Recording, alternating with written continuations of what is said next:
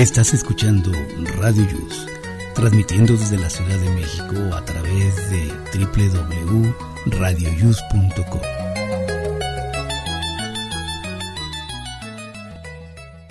El siguiente programa contiene escenas de conocimiento explícito, con diálogos cargados de curiosidad, que pueden afectar la sensibilidad de personas no acostumbradas a hacerse preguntas sobre el mundo que las rodea. Tamales Marín presenta.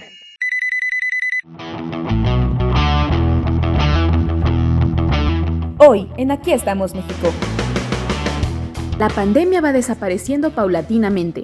¿Ya estás listo para reiniciar tus actividades? Lizzie nos dará consejos para salir adelante. Aprenderemos la diferencia entre bacteria y virus. Te sorprenderás. ¿Sabes por qué bostezamos? No te pierdas esta interesante cápsula. Miguel Galván nos sigue hablando del Popocatépetl en una interesante cuarta entrega del serial Los Misterios de los Volcanes. Van está lista con su test de la semana y Jaime Rivas nos tiene listo el reporte de la ciudad. Esto más en Aquí estamos México. Comenzamos.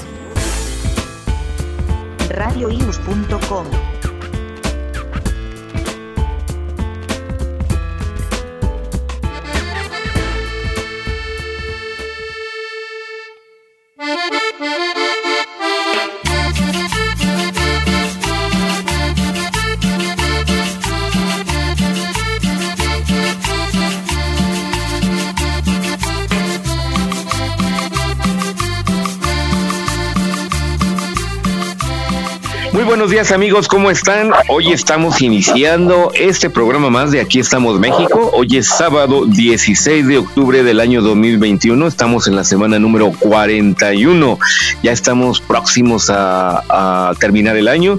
Y muy bien, hoy es Día Mundial de la Alimentación. Hoy es Día Mundial del Pan, eso que causa adicción, por cierto. Hoy es Día Mundial de los eh, anestesiólogos, todos aquellos anestesiólogos, muchas felicidades en su día. También es Día Mundial de la Columna Vertebral y Día Mundial del Jefe. Así es que consientan a su jefe, eh, invítenlo a comer, este, bueno, ya sabrán qué hacer con su jefe. Y bueno, le damos la bienvenida a Miguel. Adelante, Miguel. Que le den cumbia a la gente, con ese suficiente, brilla y dale por la de repente. Que le den cumbia a la gente, un poquito de aguardiente, para sacar las cargas de la mente. Que le den Hola, ¿qué tal? Muy buenos días. Bienvenidos a este programa número 79 de Aquí estamos México, acompañándolos una semana más con muchísimo gusto haciendo este programa. En mi caso estoy desde la Ciudad de México, Jesús igual y Rosy Pastén también nos acompaña. Rosy, buenos días.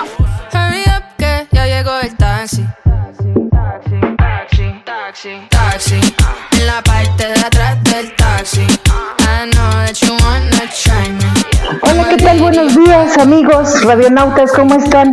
Espero que todos se encuentren bien y vamos a ver qué tal el día para lavar. pues por acá anda como medio entre nublado y sale el sol un ratito y de repente otra vez está fresco. Ya ves que en esta época es un poquito fresca la mañana. Hay que tener mucho cuidado aquellos que somos sensibles al frío. Hay que doblar eh, precauciones porque una pulmonía, una neumonía nos puede pegar duro y sobre todo a los que ya somos viejitos, pues sí nos pega. Bueno, y desde Catepec, Estado de México, nuestra compañera Vane. Vane, buenos días.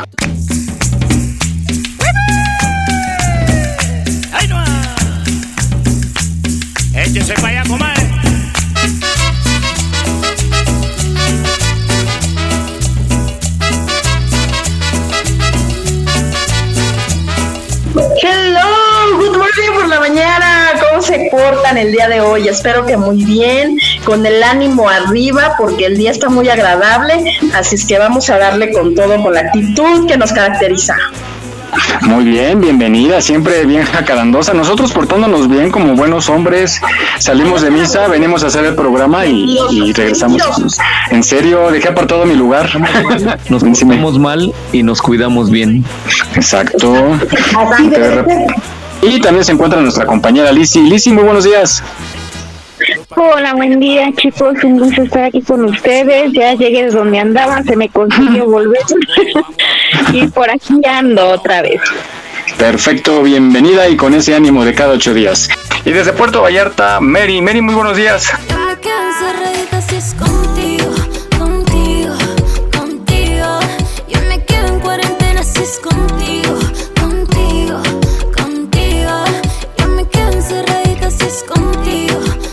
Oli, ¿cómo están? Buenos días a todos. ¿Cómo regreso. Bien, muchas gracias. Aquí de Qué regreso. milagro. Oye, está- inauguraste tu changarro. Ya, ya, ya, ya, ya empezamos. Este, aquí los esperamos. Es un spa para niñas, pero vamos a, a dar otros servicios para las mamás y para los niños también. Vamos a ofrecer, eh, ponemos uñas de gel, de acrílico, hacemos faciales, vamos a meter cortes de cabello también, así es que bueno. Perfecto. Si mencionan que ¿cómo- nos escuchan, les vamos a dar descuento. Deberías de ver, es una experiencia bien bonita porque las niñas salen fascinadas así con las uñitas de no me toquen, no me toquen porque me van a y así. Este, la ¿Desde verdad es que está muy padre. Eh, es a partir de los cuatro años hasta los 15, pero fíjate que desde los tres años ya quieren quedarse ahí. En lo que la niña está en el spa, la mamá también puede hacerse su mascarilla, o se pone uñas, o se hace manicure, pedicure, o se corta el cabello. Entonces, la verdad está, está muy padre, me encanta muchísimo el proyecto y ojalá que vengan pronto para que lo conozcan. ¿Dónde están ubicados? Estamos en una zona residencial que se llama Fraccionamiento Lisboa. ¿Es previa cita o pueden llegar así? Es previa cita. Bueno, a ver, vamos a repetir entonces el teléfono o si tienes algún otro medio de contacto para la gente que está ahí en Vallarta, eh, pues se dé su vueltecita y ya para cuando tenga fiesta lleve a las niñas, próximamente a los niños también, y ya nada más el marido que pasa a recogerlas, ¿no? Exactamente. Le voy a dar el número, es 322-274-0074. Perfecto, al final lo volvemos a dar y lo subimos también. Mándanos unas fotos que ya inauguraste y lo subimos a la página el día de hoy sábado para que la gente que esté por allá en Vallarta o que ande de visita se dé su vuelta y pueda este pues conocer este lugar que la verdad yo no yo no sabía nunca había escuchado de un spa para niñas me parece excelente porque las niñas empiezan a ser ya unas divas a muy temprana edad sí, la verdad sí. De verdad que el día que te toque ver, te, te vas a salir fascinado. O sea, te- me encanta ver a las niñas, la verdad. claro Y lo disfrutan mucho. muy bien perfecto pues bueno continuamos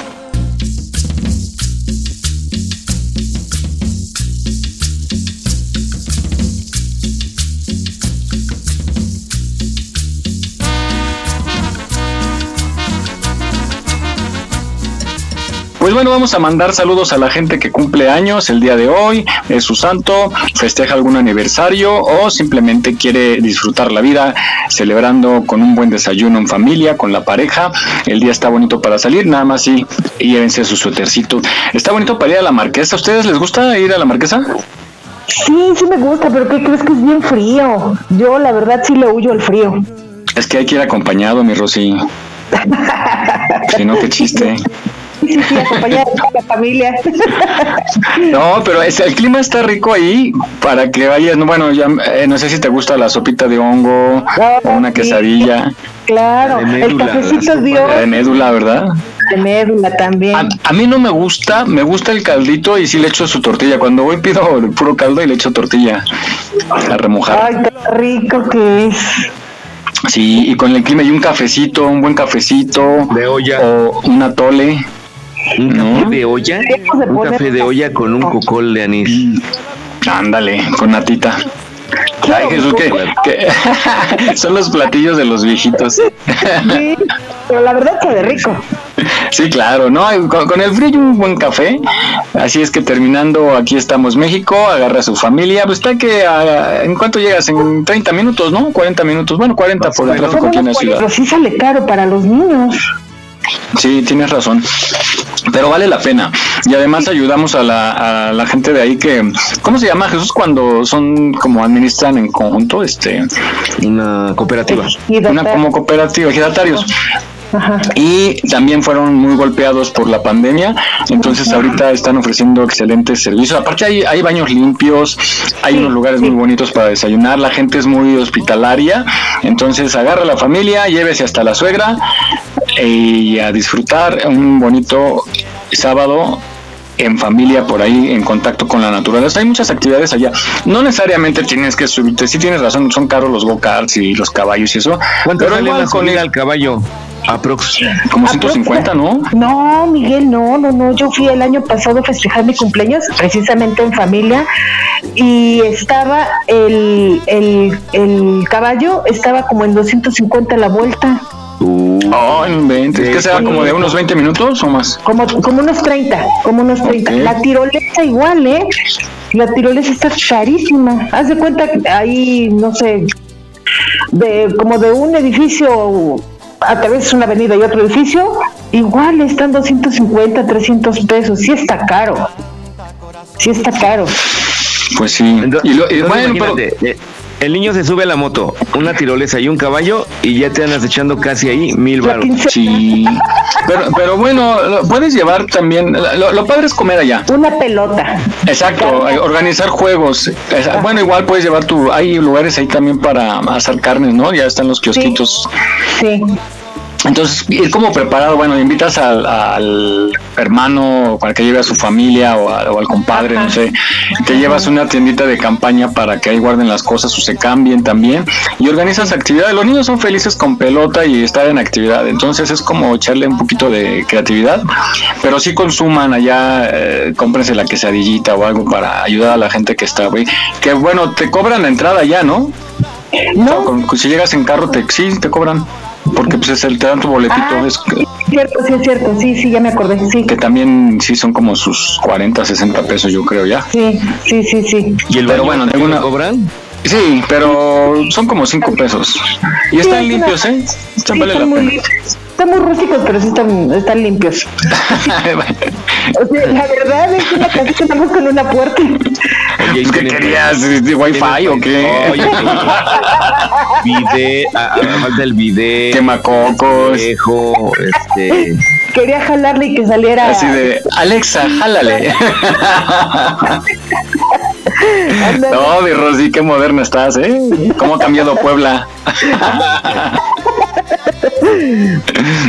Bueno, pues vamos a iniciar. De COVID, pues, ¿qué platicamos? Hay que cuidarnos nada más, seguirnos cuidando, seguir las reglas de sanidad. Entro Sofi. Sofi, buenos días.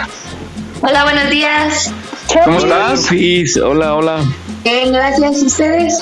Bien. Qué bueno. Ac- Aquí platicando de la tecnología en los baños.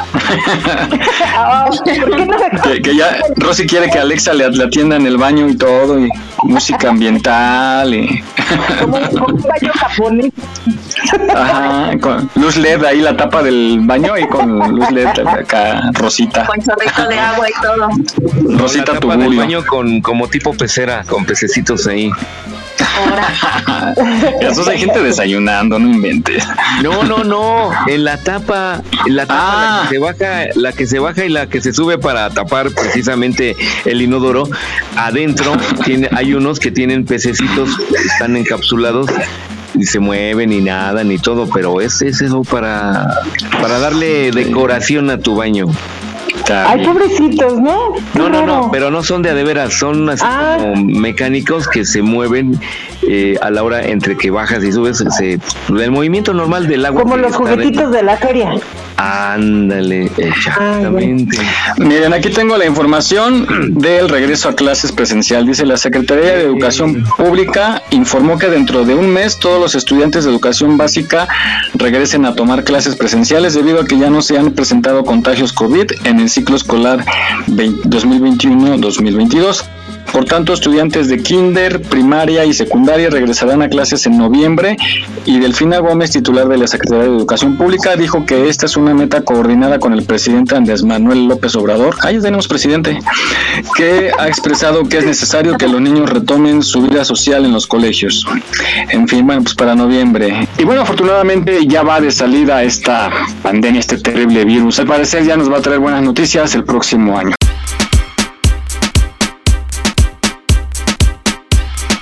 Lírico en la casa. Ellos están buscando cámaras, yo estoy buscándome el efectivo. Me tratan de matar como que era les algo vivo. La cotorra que tengo lo manda para el intensivo. La guerra no ha empezado y ya se le acaban los tiros. Afuera tengo un panamera, par de mujeres que están esperándome. Salimos para la carretera, la gente a mí me pregunta y yo le digo que yo estoy en Marianela, Marianela, Marianela, Marianela, Marianela, Marianela, Marianela, Marianela, Marianela, ¿Ustedes cómo la han pasado? ¿Qué han reflexionado de lo que llevamos de año y medio? ¿Qué ha sido para ustedes esta pandemia, Vane? Ay, pues sí ha estado complicada, pero al paso del tiempo vas valorando, te vas conectando y hace poco platicábamos con la familia, ¿no? Que independientemente de que tuvimos un año de no vernos, de nada más hacer videollamadas, ahora que nos estamos viendo no tan frecuentemente, claro, pero ya ya nos vemos, es así como que aún con pandemia requerimos vernos con los cuidados necesarios, siempre estamos en áreas en áreas abiertas, todos con cubreboca, nos rociamos a cada rato, este pasamos hasta los niños ya saben, hoy me toca a mí pasar el gel, ¿no? Entonces ya están como muy, muy acomodados a la, a la rutina.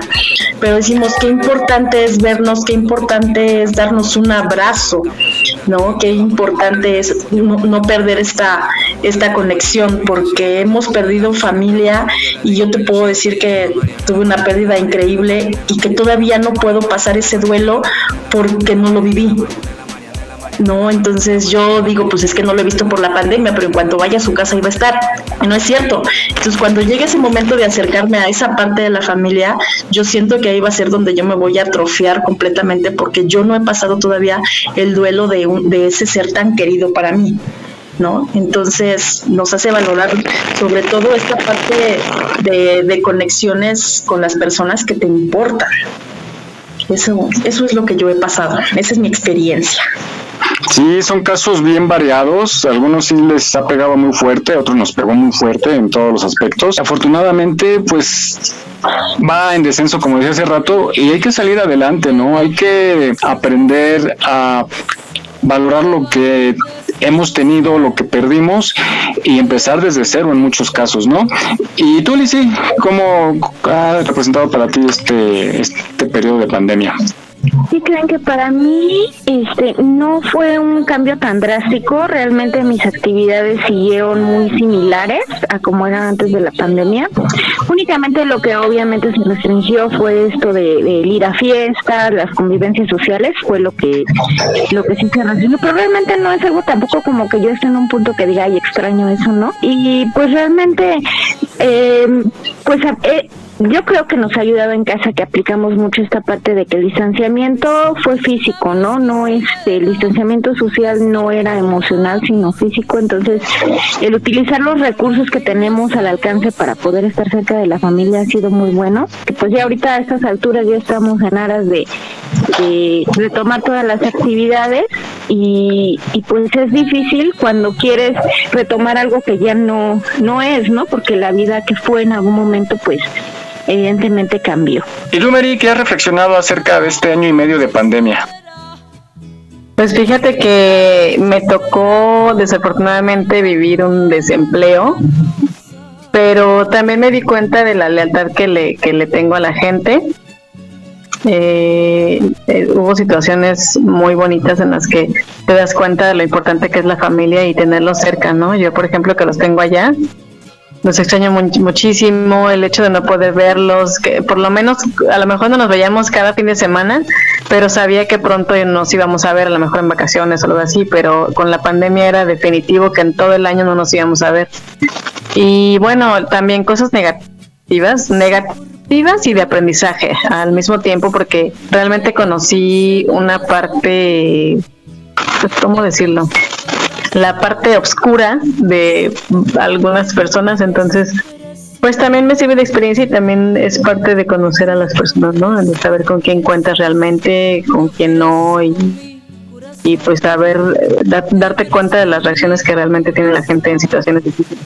Vamos a esta reflexión que está muy bonita, la encontré acerca de cómo tomar esto que nos pasó, que nunca pensamos que nos iba a pasar, la verdad, superó todas las películas de ciencia ficción y nos pone a pensar que pues hay que seguir adelante para seguir haciendo nuestra vida y que los chiquitines pues tengan un buen futuro porque los más pequeñitos hay cosas que se han perdido durante año y medio y ya es hora de que empiecen a vivir, ¿no? Entonces vamos a escucharla.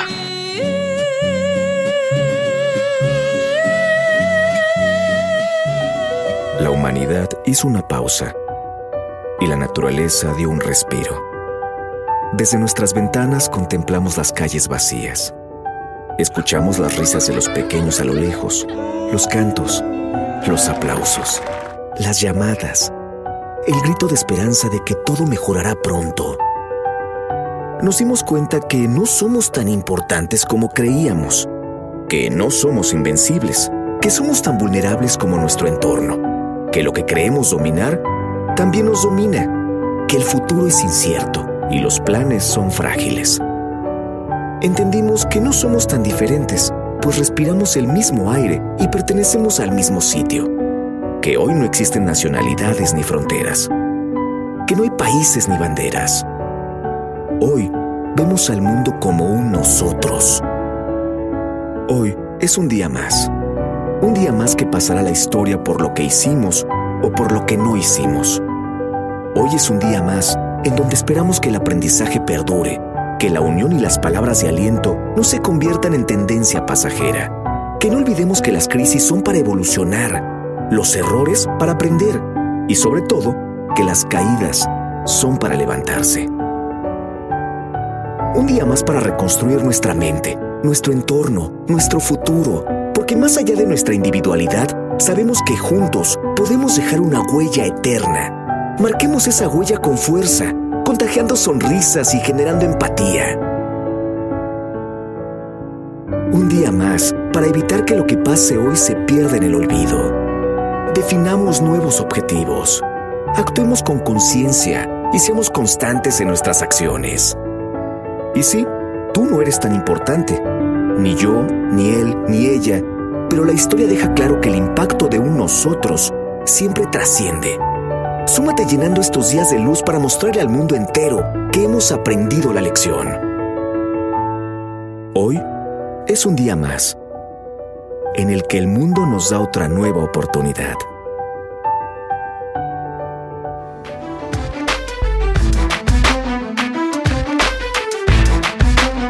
Aquí estamos, México.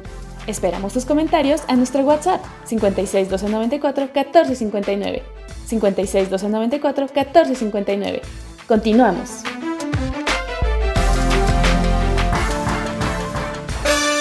On, shake your body, baby, do that conga. No, you can't control yourself any longer. Come on, shake your body, baby, do that conga. No, you can't control yourself any longer.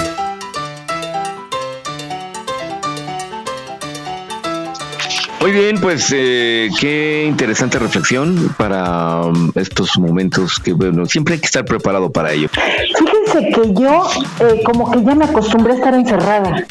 Ahora ya no quiero salir, me acostumbré. Sí, sí me pegó mucho la soledad, pero como yo tengo una terraza, me dan ganas de, de ver la calle, ver gente y pues nada más me, me asomo y ahí estoy pero sí hubo un gran cambio. Es más, me dice, si me saca la tortilla ya esta flojera me da, ya no quiero salir.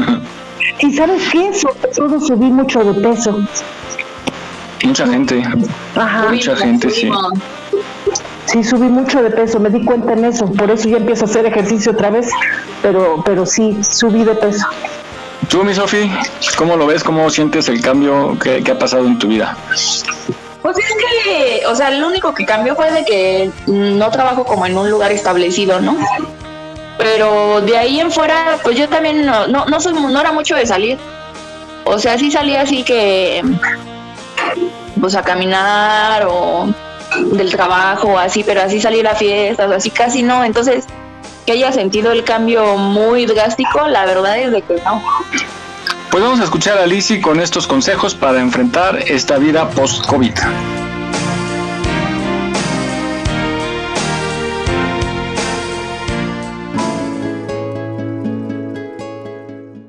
Como cada semana es un gusto estar con ustedes, deseándoles lo mejor. Esta vez hablando de cómo nos podemos adaptar nuevamente a las actividades cotidianas. La pandemia aún está en curso, estamos a punto de tener muchas mejoras a partir de la vacuna y de esta protección que tenemos ya en la mayoría de la población.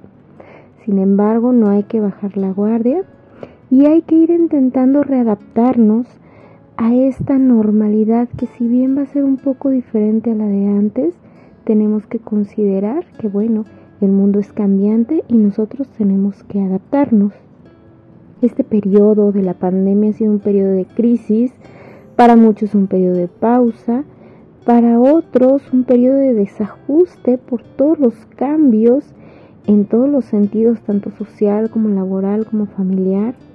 También, bueno, han sido periodos de pérdidas muy importantes como son pérdidas de trabajo, de la salud, pérdidas económicas, eh, las pérdidas familiares, no solamente en cuanto a fallecimientos, sino también en cuanto a divorcios. Entonces, se viene un periodo en el que hay que tratar de reorganizar, que todo esto que ha sucedido pueda resignificarse y podamos encontrar diferentes cuestiones positivas entre toda esta fatalidad que a veces observamos alrededor. Todo deja aprendizajes, aún las malas situaciones.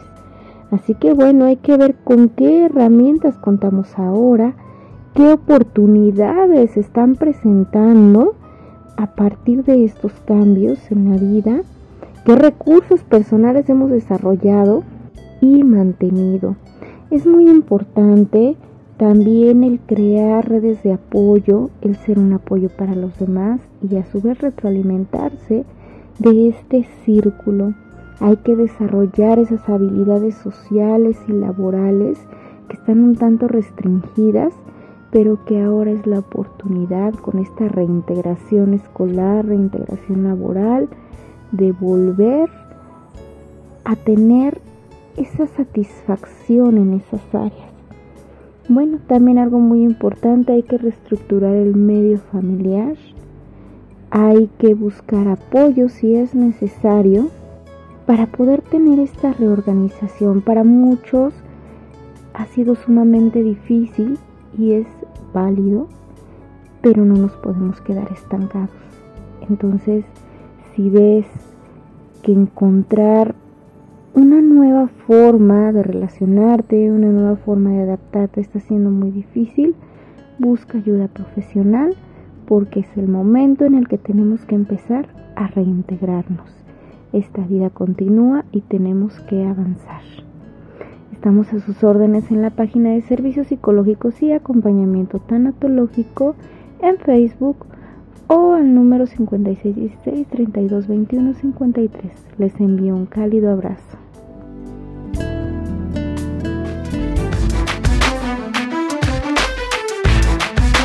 No olvides seguirnos en nuestra página en Facebook. Aquí estamos, México. Trabajamos con mucho gusto para llevarte el mejor entretenimiento. Gracias por tu preferencia. Aquí estamos, México. Continuamos.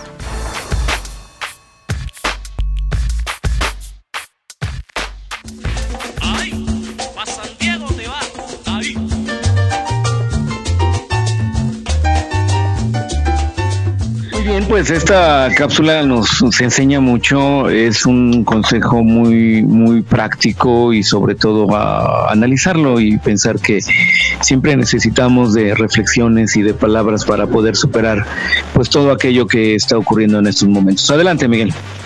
Y sobre todo, yo les diría que hemos aprendido también a valorarnos como personas, a cuidar nuestra alimentación, a cuidar nuestro medio ambiente y sobre todo nuestra salud, ¿no? Que mm, nos han mostrado lo débiles que somos, lo frágiles que somos lo rápido que nos podemos ir, mucha gente desgraciadamente falleció y se fue en muy poco tiempo por el antecedente clínico que tenía, ¿no?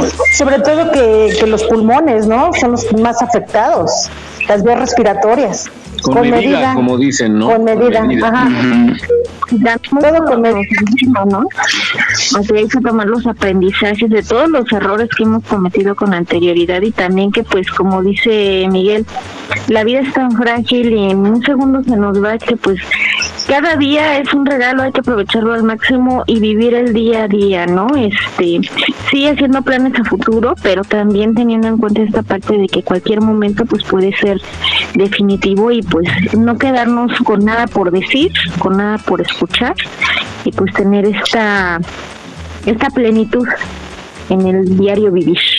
A esta cápsula médica que nos explica que esto es muy importante y sobre todo para que aprendamos a no automedicarnos. Nos dice la diferencia entre un virus y una bacteria y siempre al menor síntoma de algo anormal. Que te duele la cabeza de venir de compras todo el día en la calle, del centro o que anduviste de fiesta y te levantaste temprano, pues es común que tengas un dolorcillo de cabeza, pues que será unas cuantas horas, ¿no?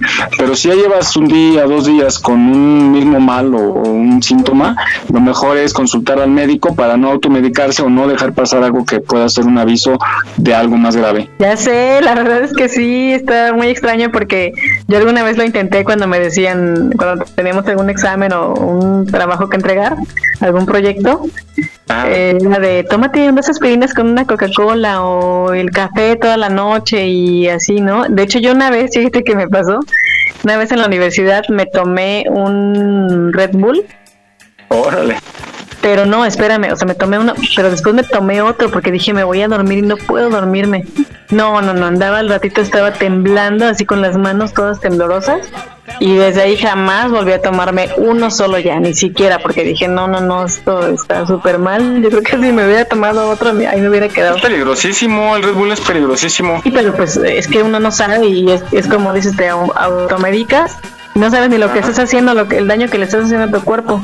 Vamos a escuchar esta cápsula médica.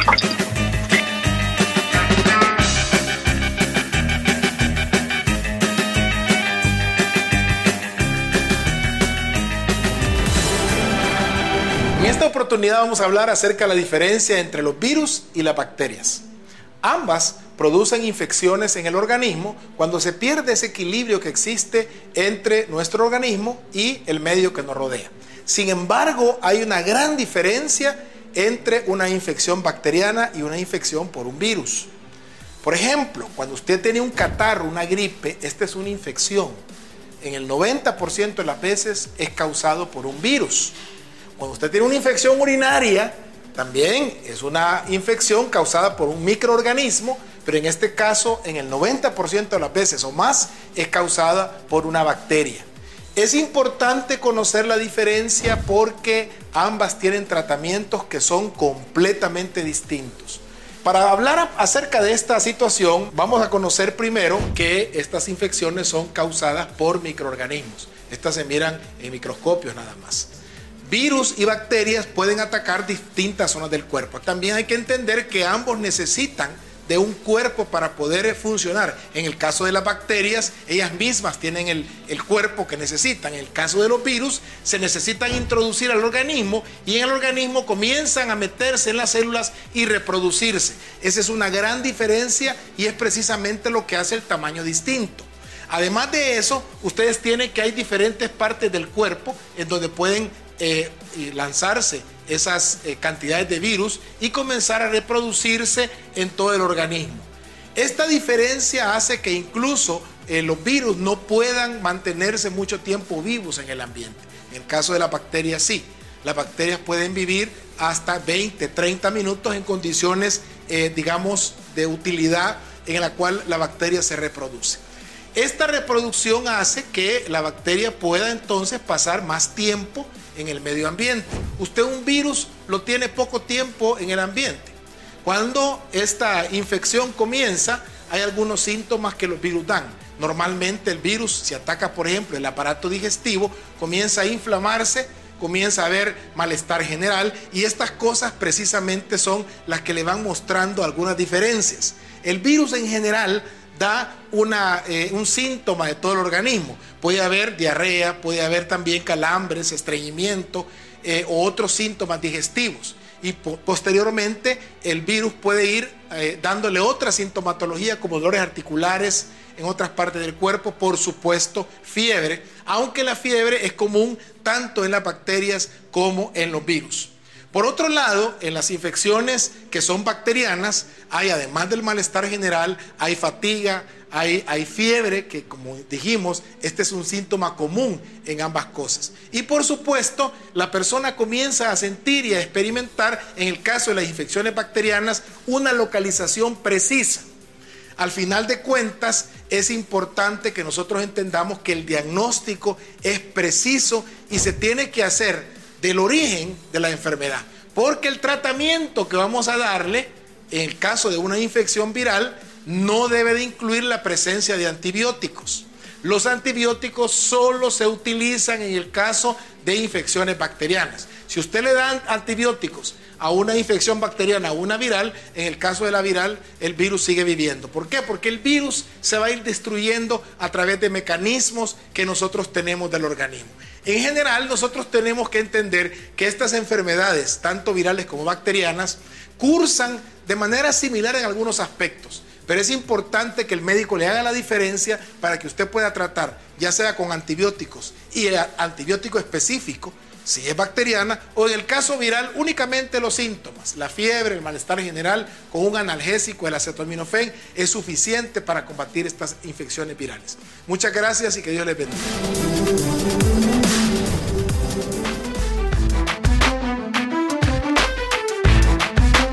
No olvides seguirnos en nuestra página en Facebook.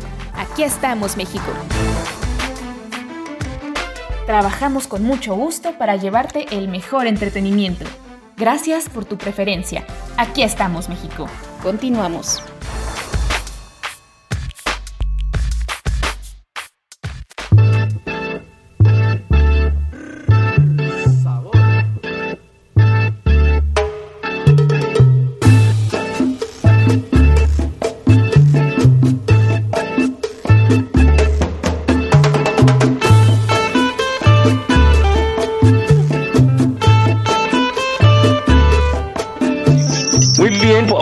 Interesante, ¿no? Yo normalmente pensaba que el, virus y la bacteria, como son muy pequeñitos y no se pueden ver las diferencias, pues obviamente nos, un especialista nos tiene que hablar de esto. Pero interesante. Adelante, Miguel. Sí, porque los dos te dan infección, pero eh, no se trata de la misma manera y nos puede hacer daño si nos automedicamos. Sí, de hecho, bueno, relacionado a, a la cápsula anterior y esta, pues realmente a veces este son enfermedades que no tenemos conocimiento de que están ahí. Por eso es que en, en, los hospitales tienen muchas medidas de seguridad y a veces no nos agrada mucho llevarlas a cabo, pero cada medida tiene su razón de ser, ¿no? Hay veces que este uno no tiene permitido meter por ejemplo cobijas este que una almohada o algo así porque esas bacterias se pueden ir a casi como son bacterias que viven dentro de este medio y que pues de alguna manera eh, son este muy agresivas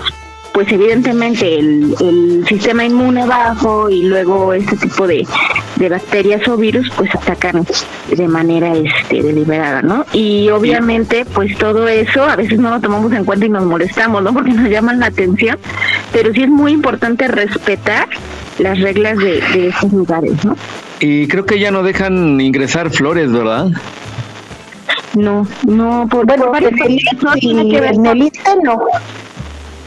No, en el ISTE no dejan entrar nada, este, ni, ni a las medicinas. Bueno, ahí sí se les piden, porque no hay... Y es que hay personas que este, incluso a veces escondidas le meten comida a sus pacientes, ¿no? que porque se le antoja otra cosa cuando también la dieta es específica para cada paciente dependiendo de su situación y este y luego llega a suceder que se complican porque pues está algo que está fuera del control de los médicos y las enfermeras, ¿no? Todo está controlado dentro, pero sí, por favor, gente, no hagan eso.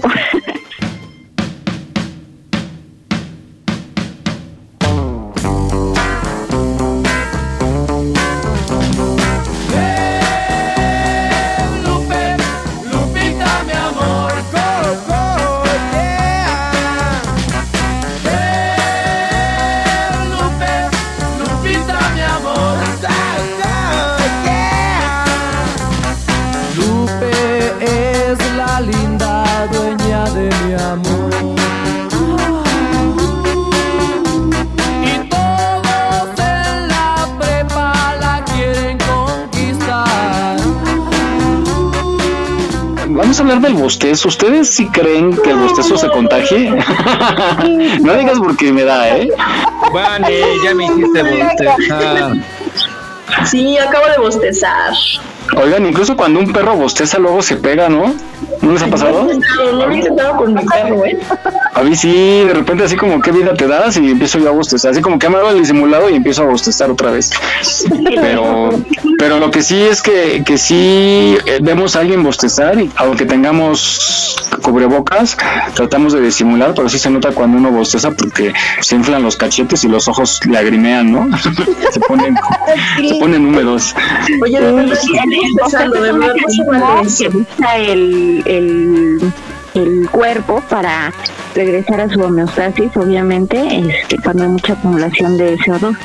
Pero también, este, si bien es que a veces lo vemos, es que el- ahí es donde les comentaba hace ratito las neuronas espejo, este, entran en acción y entonces repetimos lo que la persona hace, ¿no? Lo vemos este, que se relaja y también se antoja. Yo nomás de platicarlo ya estoy bostezando. Ay, no, ese es aburrimiento. No, si está súper divertido el programa. ¿eh? Como si estuvieras aburrido. No, pues eh, ¿de qué hora es? Me desvelé toda la noche. ¿eh? Me desmañanan. Ya me urge un robot como yo para dejarlo trabajando. Fíjate que sí nos ha pasado, o sea, bosteza. Hay un chavo que siempre bosteza y hoy no, cada vez que bosteza como me- como está enfrente de mí, hoy no Ajá. siempre que lo veo y ya enseguida bostezo yo, yo así de "Ay, no puede ser. Y es bien curioso porque hay uno que estornuda a la misma hora, siempre al cuarto para las 11 siempre estornuda. ¿Por qué? No sé, pero siempre le burla. sí, siempre le hacemos burla, pero es gracioso. Pero no, sí, el bostezo la verdad es bien incómodo porque, porque por más que no quieras, aunque no tengas sueño, cuando ves a alguien bostezando, o sea, bostezas tú. Muy curioso. Oye, Jesús, ¿no se puede programar a Alexa para que haga tu labor así? Que ya lo pongas a, a hacer el programa. Mm, No, no, todavía no. no sé. Ah, pues eso, eso parte de la inteligencia artificial, suponiendo que pudiera duplicar mi voz y ustedes estuvieran interactuando conmigo y no se dieran cuenta que no era yo, sino que es un robot, ahí estaría Alexo. Alexo. Sería el- la prueba de que ya existe inteligencia artificial al 100%. Ya debe No, estar. Eh, No, lo- es lo que iba a decir, no dudes que ya exista, ¿eh? Oye, imagínate, por ejemplo, en un control aéreo, en una torre de control, que se haya Ay, totalmente inteligencia miedo. artificial. No manches, Ya, qué ya hay, miedo. ya hay, ya eh, solos. ¿ya hay qué? Autos. todo funciona a través de algoritmos, ¿no? Es que no te Sí, escuché. coches que se manejan solos, pero el este, el Tesla, pero la semana pasada o antepasada hubo un accidente porque se desubicó, perdió señal con su emisor y pum, se chocó. Sí, seguramente algún día vamos a, Algún llegar día a vamos esa, a llegar a eso, sí, a esa tecnología. Sí. De- así le contestas al, al piloto del avión. Pues si tú pones el piloto automático, yo pongo el controlador automático. tú decides. Está bueno, pues vamos a. ¿Por qué venía esto? Ya se me olvidó. Vamos a esta cápsula de por qué bostezamos. Aquí vamos, vamos a conocer las razones reales de por qué bostezamos. O incluso, aunque lo oigas, ¿no? En el radio o en la tele. Ahorita- Visual, que sea visual. A ver. Pareces boca.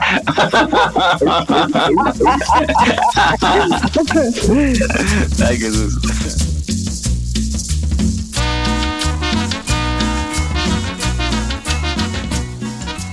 ¿Por qué bostezamos? Seguro que has escuchado alguna vez que los bostezos están provocados por el aburrimiento. Pero parece que la cosa no está tan clara.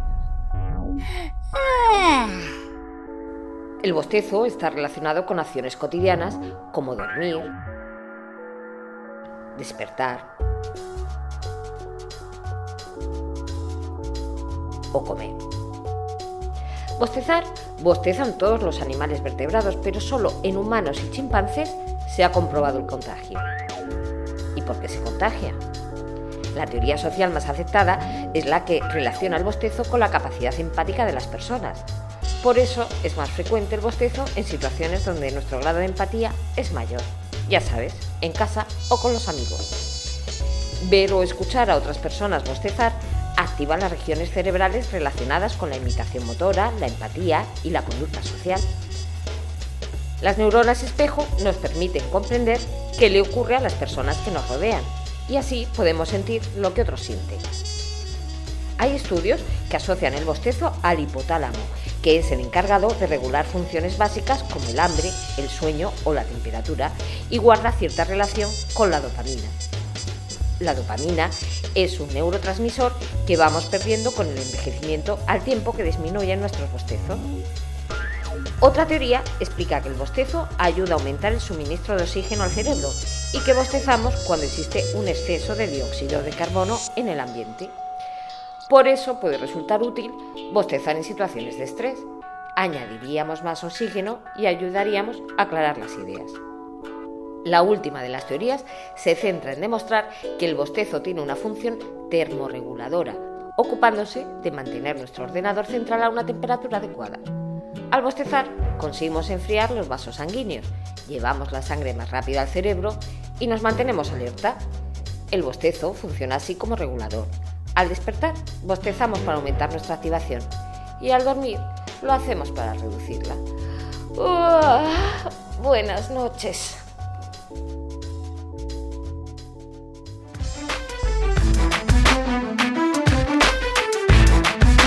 No olvides seguirnos en nuestra página en Facebook.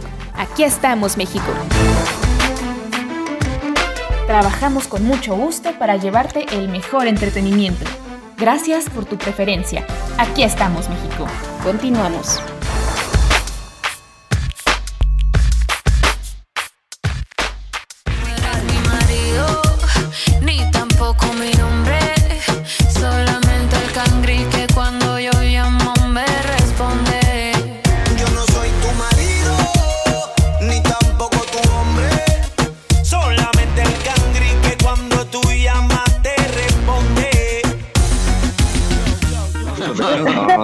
En línea, en línea no aplica, ¿no? En, en audio no. Ándale, virtual no. Visual.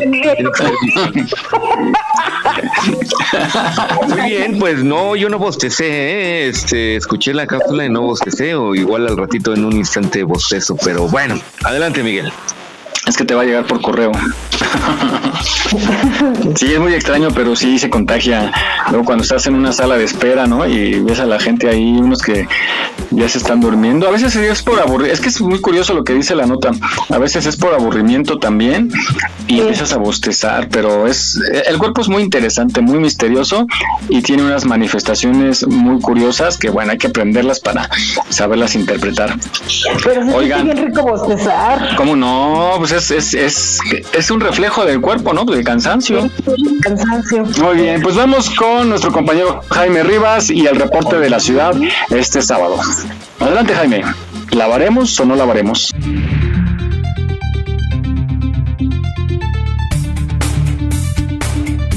Claro que sí, Miguel, muy buenos días. Pues ya estamos aquí para el reporte, sábado 16 de octubre. Tenemos buen clima el día de hoy. Se esperan 24 grados centígrados como temperatura máxima. Pues está un clima soleado, despejado. Pueden aprovechar para lavar este día y pues quedarse en casita, como siempre la recomendación, quedarse en casa, evitar la zona de reforma, el ángel de la independencia, monumento a la revolución, la plancha del Zócalo donde habitualmente tenemos marchas y concentraciones. Por otro lado les traigo esta información sobre la renovación de la tarjeta de circulación, cómo hacerlo. Eduardo Clark, el director del gobierno digital de la ADI, presentó cómo hacer el trámite fácilmente. Si ya les toca hacer la renovación de su tarjeta de circulación, lo pueden hacer en línea en solo 5 minutos entrando al sitio web de la llave CDMX.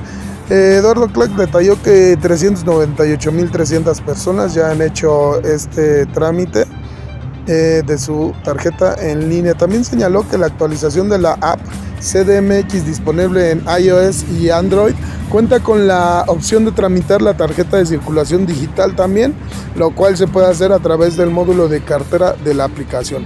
Primero se debe de saber que esta opción pues es para usuarios que ya cuentan con su tarjeta de circulación en físico y estos son los cinco pasos que se deben seguir. Ingresa a la app CDMX, entra al módulo cartera digital y selecciona agregar credencial.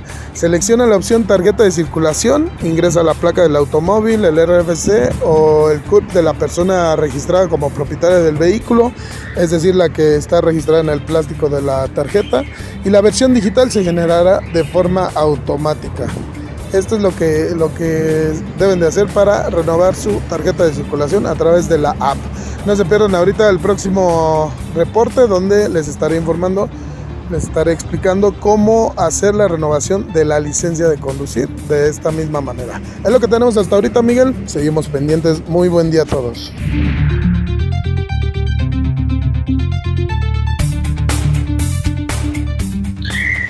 Muy bien, pues ahora ya sabemos por dónde no hay que ir y por dónde hay que ir para no encontrar estos eh, manifestaciones y obstáculos en la circulación de esta gran ciudad. Muy bien, adelante Miguel.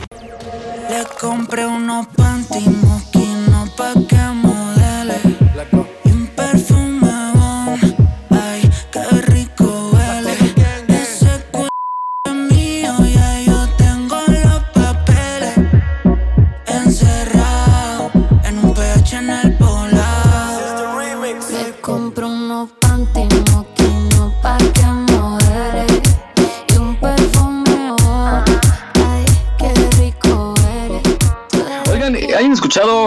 bueno, si en la ciudad andan estas camionetas que van diciendo se compran colchones.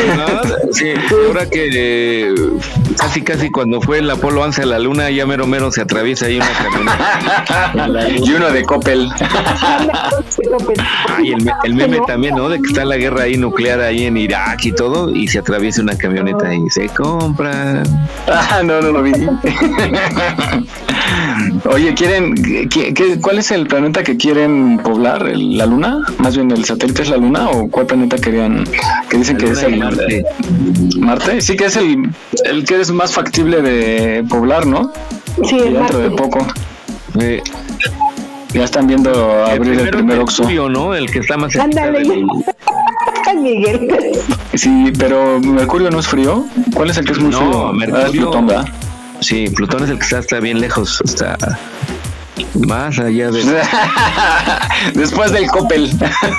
después del Coppel, andan. Después del rancho de ya saben quién. Ah, y sí. sí. hombre, ¿ustedes irían si les dijeran, a ver, vamos a suponer que ya, no sé en cuántos años es, creo que en 20 años más, pero si tuvieran la oportunidad ¿no? que les dijeran, ¿mandé? Primero sería llegar. No, va, pon tú que ya, ya, ya, Ya, hay ya posibilidad de ir y que te digan, oiga, pues hay unos terrenitos allá. Ay, pues no, ya, ya no, yo ya. Yo creo que yo sí, y llevaría para hacer garnachas. ¿Y a quién le vendes si va a estar sola? No, pues No, si, pues, si ya vaya. se puede ir de gente. A, lo- a los marcianos les vas a decir con salsa verde, ¿verdad? No, a los viene, viene. Dale a los porque ya va a haber, hay gente, ya se puede ir, entonces hay que hacer negocio, producti- Claro. Pues, o algo. Sofi con su pancito, yo unas garnachas, No inventen, nomás piensan en el negocio en lugar de que piensen en el retiro. Ya, yo ya me voy allá al planeta. Pero para podernos, para podernos retirar bien hay que hacer un dinerito. Bueno, eso sí. Muy bien, pues bueno, eh, ya me desvié, ya ven, estaba yo hablando de los colchones y eso. Mary, ¿y por allá no hay este tipo de vendimia así que pasan con el altavoz anunciando? No, los de allá, como los de allá no. De los colchones no. Y la verdad no lo extraño, ¿eh? Pero algún, algún así una jaiba, un cocodrilito. Y algo. pasa uno, uno pasa de, de Don Chonito, que es el, el, el del pan en la noche. Es panadería Don Chonito. Y está rico el pan, pero es el, que es el más, el más sonado aquí. Don Chonito, el gas también pasa, Pero como pero no, no pasa tan seguido. No, tiene un- una grabación, pero la verdad no me acuerdo, porque como no consumo, o sea, no consumo con ellos. Pero aquí, por ejemplo, escuchamos. Es... sí, sí, lagartos. Cartera. Avestruces. ah, pero no te acuerdas cómo dice su, su tema, su canción, su pregón. No, la verdad no, porque aparte es que así no me toca escucharlo. De hecho, te digo que aquí casi no, y de verdad que no extraño ni los de los tamales ni nada. De hecho, pasa, pasaba antes uno de tamales, pero ya no tiene muchísimo que no pasa. Entonces no es como muy, como muy frecuente aquí, la No, verdad. pues es que suena nice, pues oye. Vamos a escuchar los pregones de la ciudad. En esta ocasión nos habla de esta eh, pues particular forma de anunciar la vendimia, más bien la compra de la chatarra y cómo tiene ya hasta su registro. Vamos a escucharlo.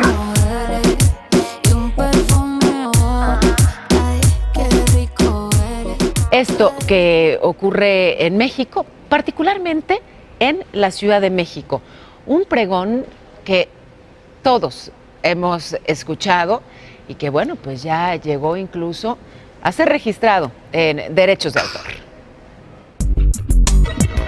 La ley federal del derecho de autor en nuestro país es muy clara.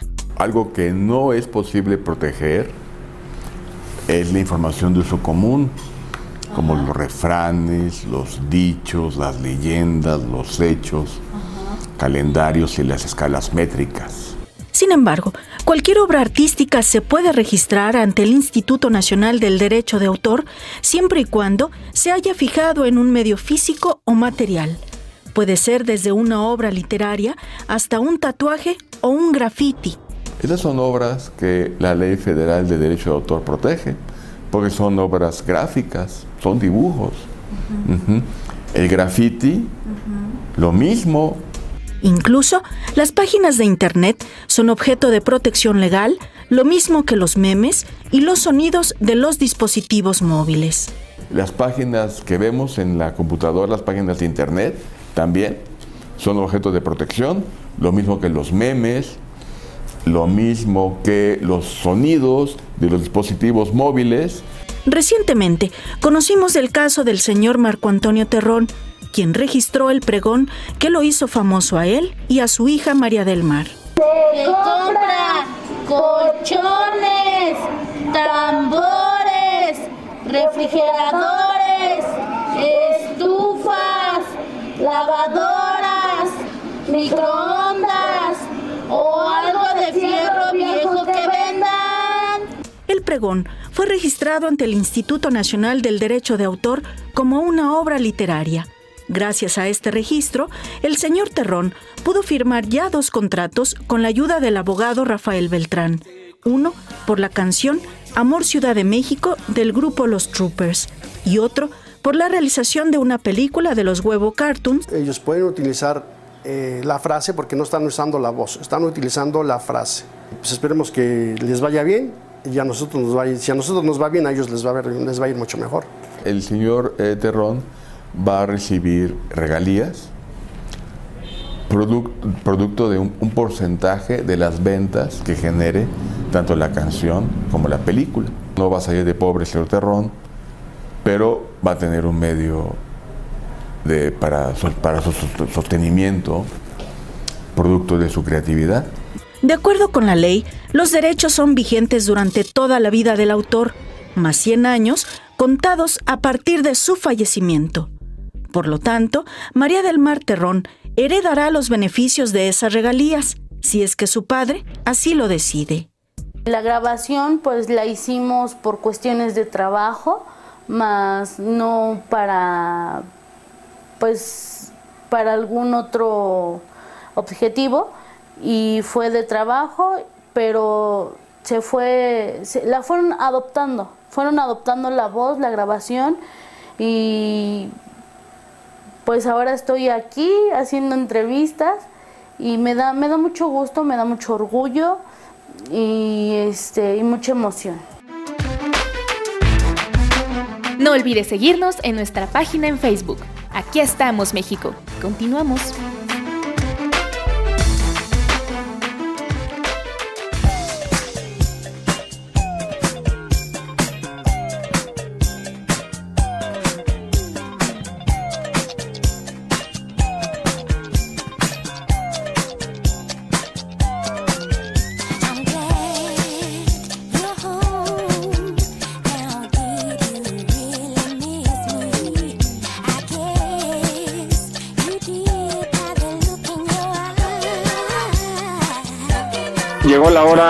Terrorífica con el test de Vané. ¿Ahora de qué se trata, Vané? No, vamos a ver qué tan machistas, qué, tan ideas machistas tenemos, porque no requerimos ser hombres o mujeres para tener comportamientos que nos hacen estar en este, en este punto de machismo, ¿no? Ya saben que muchas veces dicen, bueno, no, lo, más bien todo lo pensamos que al ser las mamás quienes creamos a estos hombres, pues les estamos inculcando esta, esta peculiaridad por la cual ahora se está luchando para, para combatir. Pero pues tenemos que encontrar el punto medio. Así es que vámonos a divertir con este test. Van a ustedes a poner sus sís. Cuenten al final cuántos sís tuvieron a las preguntas que se les van a hacer. Y veamos qué tantas ideas machistas este, nos manejamos en la vida. ¿Están listos ya con su pluma, con su pluma, con su papel? Sáquenle punta lo que tengan ahí a la mano, pero vamos a arrancar. Ya estamos Ya, ya listos. Venga, venga. Imagínate los cavernícolas haciendo su test ahí en, el, en la pared. Ya, ya, ya, ya. Ahora, vamos a ver la número uno. Uno. Pareja, ¿tu pareja conoce tus contraseñas de email y Facebook? ¿Sí o no? Contesten sí o no y al final van a contar cuántos sí tienen en total. Número dos. Tus amigos ya no son tus amigos, sino los amigos de tu pareja. ¿Sí o no? Chale. Tres. Le llamas a tu papá, a tu mamá o a ambos para saludarlos porque tu pareja te lo sugirió. ¿Sí o no? Número cuatro. ¿Tu pareja decide sobre tu agenda? No, no, no, ¿verdad? ¿Verdad? Espérenme, porque le estoy, le, le estoy hablando para que me diga qué contestar. Para ver si te da chance de hacer el test. Cinco. Te dice cosita, cuchurrumí, cuchicuchi en público y no protestas. Chanfle. Ah, ¿verdad? Seis. Tienes que pedirle permiso para tomarte una cerveza, un trago o algo así. Un boink. Mike, Mike, tu coca para que se te suba el gas. Siete. Tu pareja adop- adoptó un perro y te dice que es hijo de los dos, así que se convierte en su perrijo.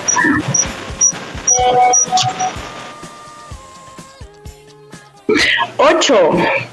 ¿Tienen una cuenta de email o Facebook juntos? Nel. Nel. 9. Ya tus amigos ni te llaman.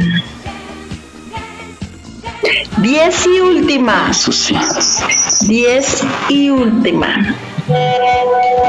Siempre te hace pagar las cuentas porque eres el hombre. Hagan sus cuentas, nada más. Son 10 preguntas. ¿Cuántos sí tuvieron? Vamos a ver en qué nivel de la rayita machista andan. Uh, yo cuatro.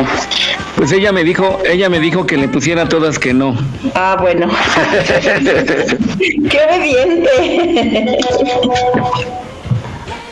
Así es que vamos, hagan sus conteos. Mike, Rosy, Liz, Jesus. ¿Quién más anda ahí? Yo cuatro, cuatro, cuatro, sí. Yo tuve dos, sí. ¿Dos sí? ¡Wow! Dos. ¿Tú, Jesús, cuántas tienes? No, yo de veras ninguna, ¿Ninguna? ninguna. ¿Esas muñecas se portan muy bien o qué? Sí, pues nunca me dice nada.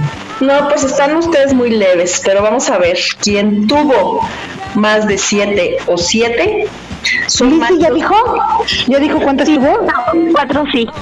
Cuatro. Ah, cuatro sí. No, todos están muy leves, ¿eh? Fíjense, quien tuvo siete o más, para quien nos escuche, pongan atención. Son machos alfa lomo plateado. Más seguro que estás catalogado por tus amigos como una persona dominada por tu pareja, el típico mandilón o sumisa.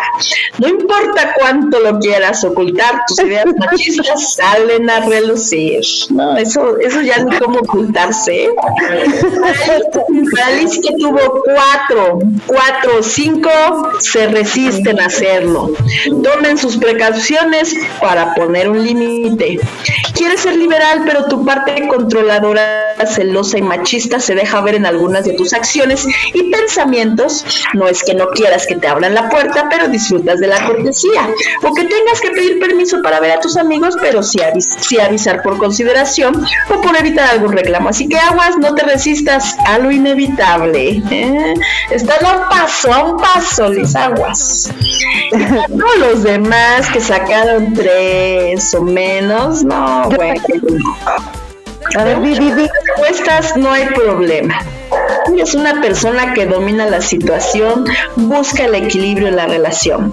Aceptas las cortesías de tu pareja, así como negociar antes de, antes de actuar ante alguna situación.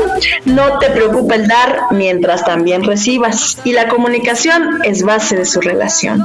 Ay, ternuritas, ustedes muy bien. Casa yo decido- en mi casa yo decido todo, todo lo decido. Si primero tapeo, luego lavo la ropa.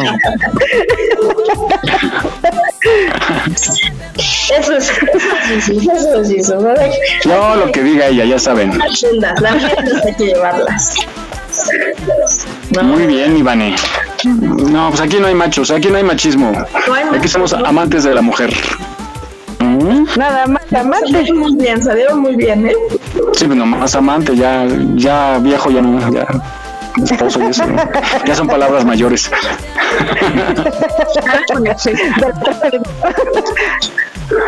Bueno, pues mira, gracias, mi Vane. Allá en casita, ojalá hayan salido igual de cuatro para abajo.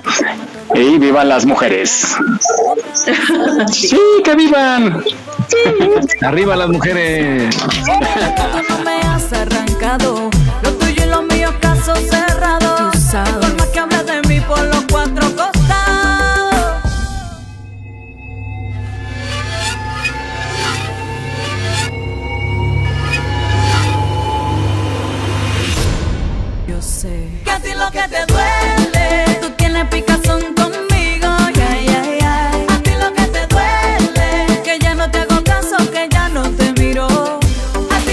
Oye, día del pan. ¿Del pan, del pan, pan, pan para comer o el partido? No, del pan para comer, del que engorda. Pan para comer, pan para americano. Yo quiero estar contigo. Tú quieres estar conmigo. Oye, yo lo- el otro día, sí, sí, por eso no me gusta comprar en los que pasan y se estacionan ahí. El otro día iba a comprar y se enojaron. ¿Por qué? Porque era un camión de esos como cremita y café en la parte de abajo con unos señores con armas largas y sacaban dinero y dinero dije, ya han de vender re bien. Decía pan americano. Oh. Bueno, para los que no son de aquí, es Panamericano de Servicio Panamericano de Protección. Entonces yo nada más leí Panamericano. Dije, ay, pan gabacho. Entre los trabajadores de los bancos, los trabajadores así le dicen el pan, ya llegó el pan, ya llegó el pan. Ah, cuando llega la lana. Pues ellos se alimentan, los desgraciados. Y, y creo que ganan bien, ¿eh? Muy bien, les dan. Los del Panamericano no ganan bien. No, los del banco. Ah, bueno, los dueños.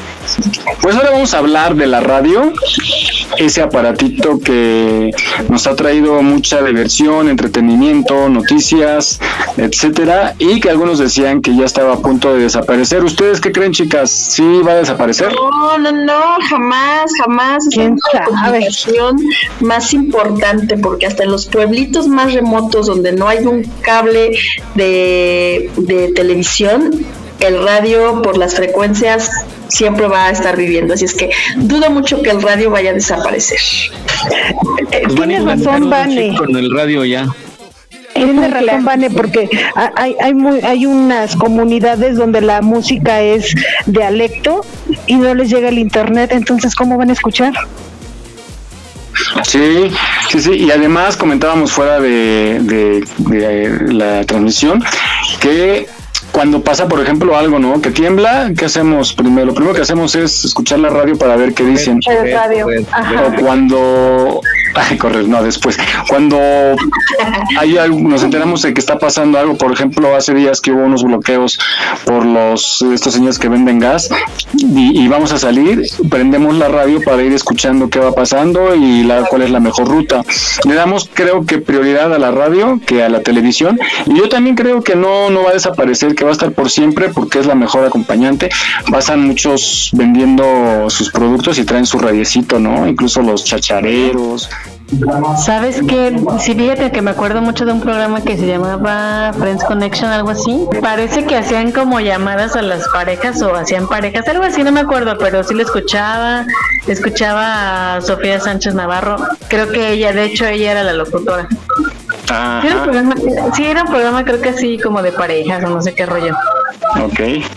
Este, y pues sí, me acuerdo cuando mi mamá, es que mi mamá, de hecho, ella más bien escuchaba sus discos de, de Camilo Sesto y todos artistas de, de esa época.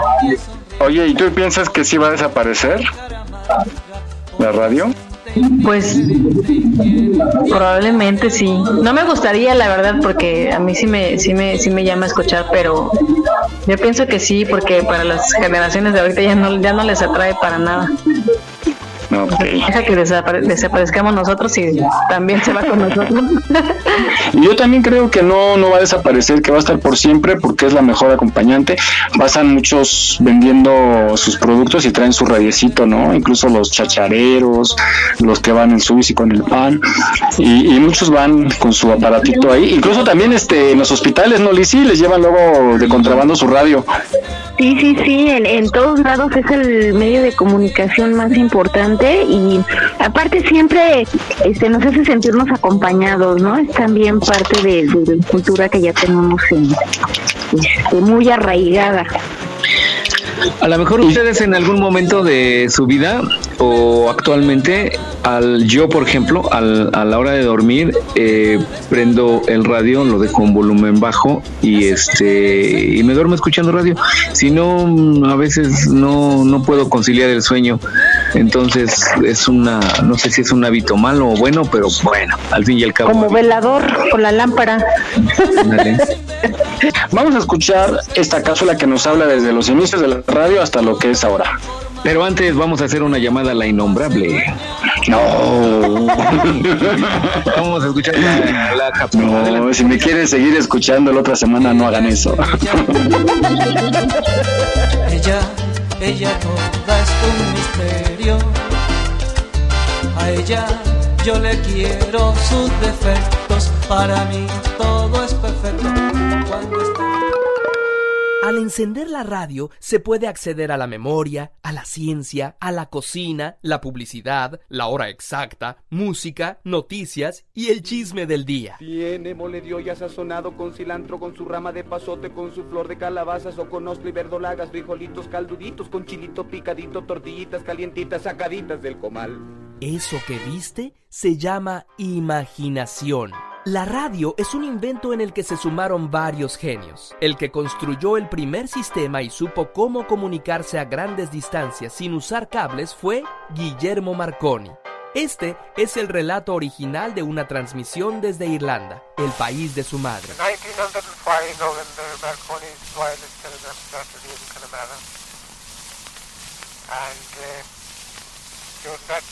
1905 November, Marconi's wireless telegram started in Connemara. And during that time, when it started, 407 Marconi nació en Bolonia en el año de 1874.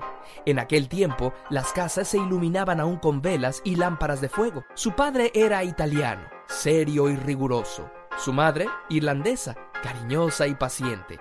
A los 20 años, Marconi andaba experimentando con las ondas electromagnéticas como vía para transmitir mensajes telegráficos. Y a los 22 ya había patentado la radio. Las señales fueron útiles para la navegación. Así se salvaron muchas vidas en naufragios que lograron transmitir sus coordenadas a otros barcos o puertos con la famosa señal SOS. Que todo el mundo piensa que significa Save Our Souls, o sea, salve nuestras almas, pero que en realidad se eligió porque es muy fácil de recordar. Tres sonidos cortos, tres largos, repite. Al convertirse la radio en el gran invento de comunicación mundial, fue una herramienta estratégica en la guerra. ¿Sabías que hay estaciones de radio que solo transmiten una voz diciendo secuencias de números? Radios numéricas. ¿Obras de espías? Un misterio. Las señales radiofónicas se fortalecen y comienzan a darle la vuelta al mundo. México llegó a tener la emisora radiofónica más poderosa del mundo entre 1937 y 1940, la XERA. El domingo 31 de noviembre de 1935 a las 5 de la tarde, su señal se inauguró con un programa de variedades que duró 70 horas. Este programa se escuchó en toda la Tierra. El doctor John R. Brinkley pone a su disposición el mejor tratamiento en el mundo para la disfunción eréctil, todo mediante un sencillo trasplante de glándulas de chivo. 250.000 watts de potencia duplicados por la ubicación de una tercera antena. La gente de la región podía sintonizar la señal hasta con el auricular del teléfono e incluso encender lámparas fluorescentes sin conectarlas. Una emisora de ese tamaño para difundir una mentira, la de un médico falso con un tratamiento ridículo, fraude que México no combatió, porque gracias a él tenían la única señal que abarcaba todo el mundo. XERA is on the air, and all Del Rio is rejoicing. Y recupere su juventud. ¿Que cómo funciona la radio? Pues solo enciéndela. No, aquí está la explicación a toda velocidad. El sonido es una onda que se transmite por el aire. La emisora codifica el sonido en una onda electromagnética que puede viajar a la velocidad de la luz, por el vacío y atravesar paredes. En AM, lo que se modula es la amplitud de la onda, que se genera con diferentes frecuencias, según la estación. Cuando mueves el sintonizador de tu radio para elegir una frecuencia, los componentes hacen que un electroimán resuene con esa frecuencia específica, lo que hace que una membrana vibre según la modulación, convirtiendo la señal otra vez en ondas de sonido y... Y ahí tienes una ventana sonora al mundo. Aunque dentro de unos pocos años este medio cambiará de tecnología.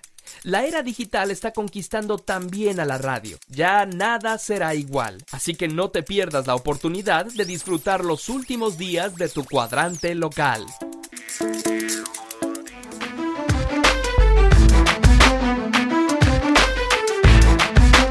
Aquí estamos, México. Esperamos tus comentarios a nuestro WhatsApp 56 294 1459. 56 294 1459. No bajes la guardia. Ante cualquier síntoma de COVID-19, busca ayuda médica. Continuamos.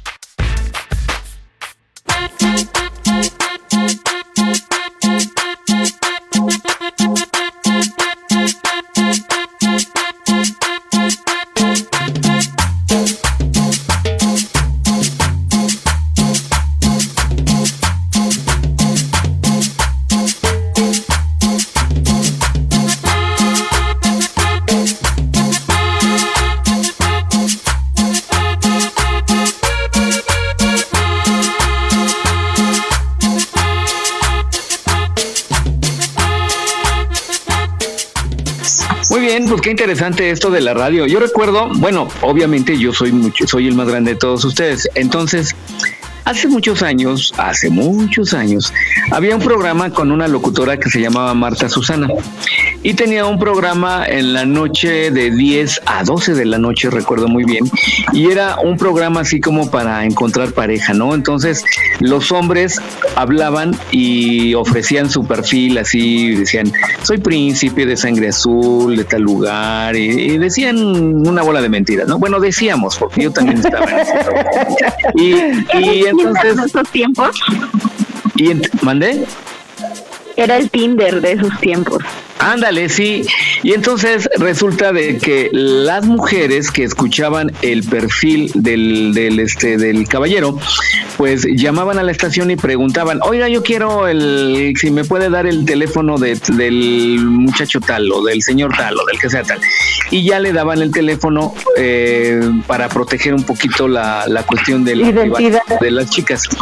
Y, y sí, yo contacté a dos amigas que, por cierto, bueno, la intención era pues a encontrar un romance ahí, pero no, digo, no pasó, fue amistad y todavía tengo amistad con ellas y bueno, lo que se encontró una buena y bonita amistad. Pero eso era lo que se hacía antiguamente. Ay, recuerdo mucho que habla, que habla una chica y dice, yo quiero un hombre guapo, inteligente, con dinero, educado, y le dice, ay amiga, si alguien habla y llega, no te voy a dar su teléfono, me lo quedo yo, dice. Pues sí. Pues sí, pero bueno. Muy bien, ya, de- dejo hablar, dejo hablar. Oye, sí, ahorita estoy recordando en mis épocas de joven, noviero, que... Ay, cálmense, pubertas. Acordé de algo. que yo era aficionado a la banda civil, a los radios estos de comunicación, y era mi, pues como mi WhatsApp, ¿no? Para comunicarme con gente extraña.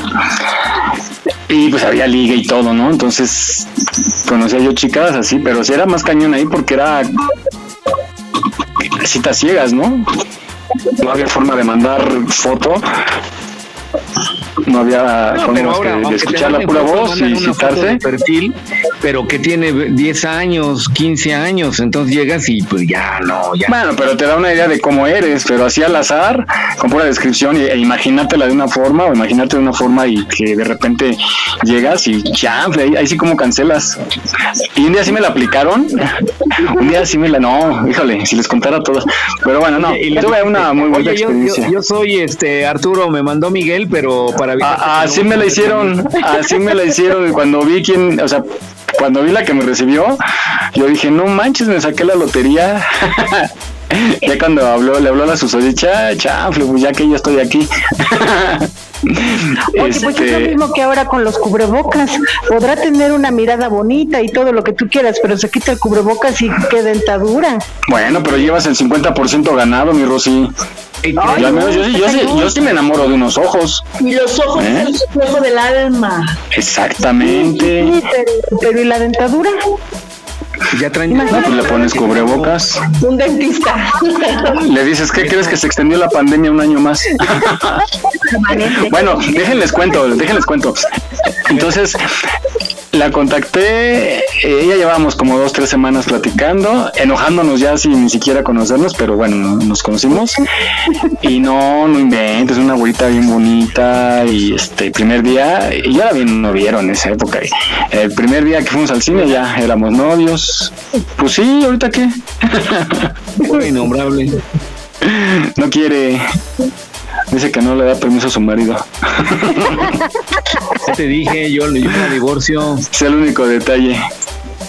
Bueno, pues era un pequeño paréntesis de, de nuestro WhatsApp de aquel entonces. Muy bueno, muy bueno, unas experiencias muy buenas. No, pues ya eh, nos vimos como tres, cuatro veces.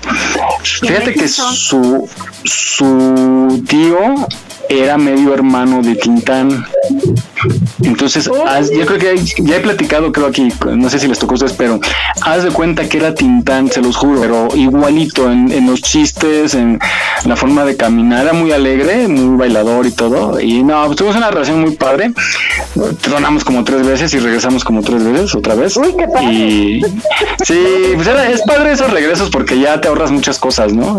ya sabes que le gusta, que te gusta. Pues sí, y, y tratas de evitar lo que ocasionó el terminar la vez anterior. Entonces, pues bueno, ya era eso, nada más el, recordando los aquellos tiempos. Y bueno, pues vamos a pasar a la frase de nuestras abuelitas con esta frase que seguramente ustedes, y sí por las edades, la han escuchado, que es chitón. ¿No? ¿En, qué- en qué situaciones la, la han escuchado? ¿Cuándo qué? Chitones para guardar silencio. Cuando no quieres. Ah, pero, pero ¿cómo es la frase? ¿Cómo te dicen acá? Bien acá. Chitón, chitón. Como que es, es secreto, no vayas a bajar. Pero, pero ¿cómo es? Un ejemplo, o sea, te dicen, oye, este, pues mañana van a pagar, pero tú chitón, ¿no? Sí. Porque no les van a pagar a todos. Ándale. Oye, van a correr al jefe, pero tú chitón, ¿eh? Sí, tú chitón, sí. Porque también te van a correr a ti, tú chitón. Sí, sí lo he escuchado. Ya tiene mucho tiempo que no la escucho, pero sí alguna vez la escuché. Bueno, vamos con nuestros amigos de Dicen que Dicen y a escuchar los orígenes está muy interesante de Chitón. We are play chitón. Pa' la pobla chitón. Chitón. Es una expresión que luego utilizamos mucho para llamar la atención de alguien, para pedir silencio, pero ¿cuántas veces sabemos de dónde viene? De hecho, la historia de esta expresión es un encadenamiento de, palabras que tienen mucho tiempo atrás. Viene de un juego español que se llama Chita, que se juega lanzando tejos contra un eh, poste donde se van acumulando monedas y quien logra tirar las monedas se va quedando con él. Obviamente era un juego de azar y por tanto estaba muy limitado, así que eh, generalmente las personas lo jugaban de manera muy discreta en silencio. Y generalmente cuando algo se hacía en silencio o cuando algo se hacía discreto se decía que se decía a la chita callando. De ahí se fue convirtiendo en chitón, que fue como pasó a México, y de ahí incluso se, se pasó al shh, que es una llamada también para, eh, para solicitar silencio. Todo esto es entre nos, nada más tu chitón. Chilanga Army, luego de batallón. Todo esto es entre nos, nada más tu chitón. Chilanga Army, ilegal operación. Todo esto es entre nos. No olvides seguirnos en nuestra página en Facebook. Aquí estamos, México. Si tu ciudad cuenta con alerta sísmica, recuerda que puedes tener hasta 60 segundos para ubicarte en un lugar seguro. No bajemos la guardia. Continuamos.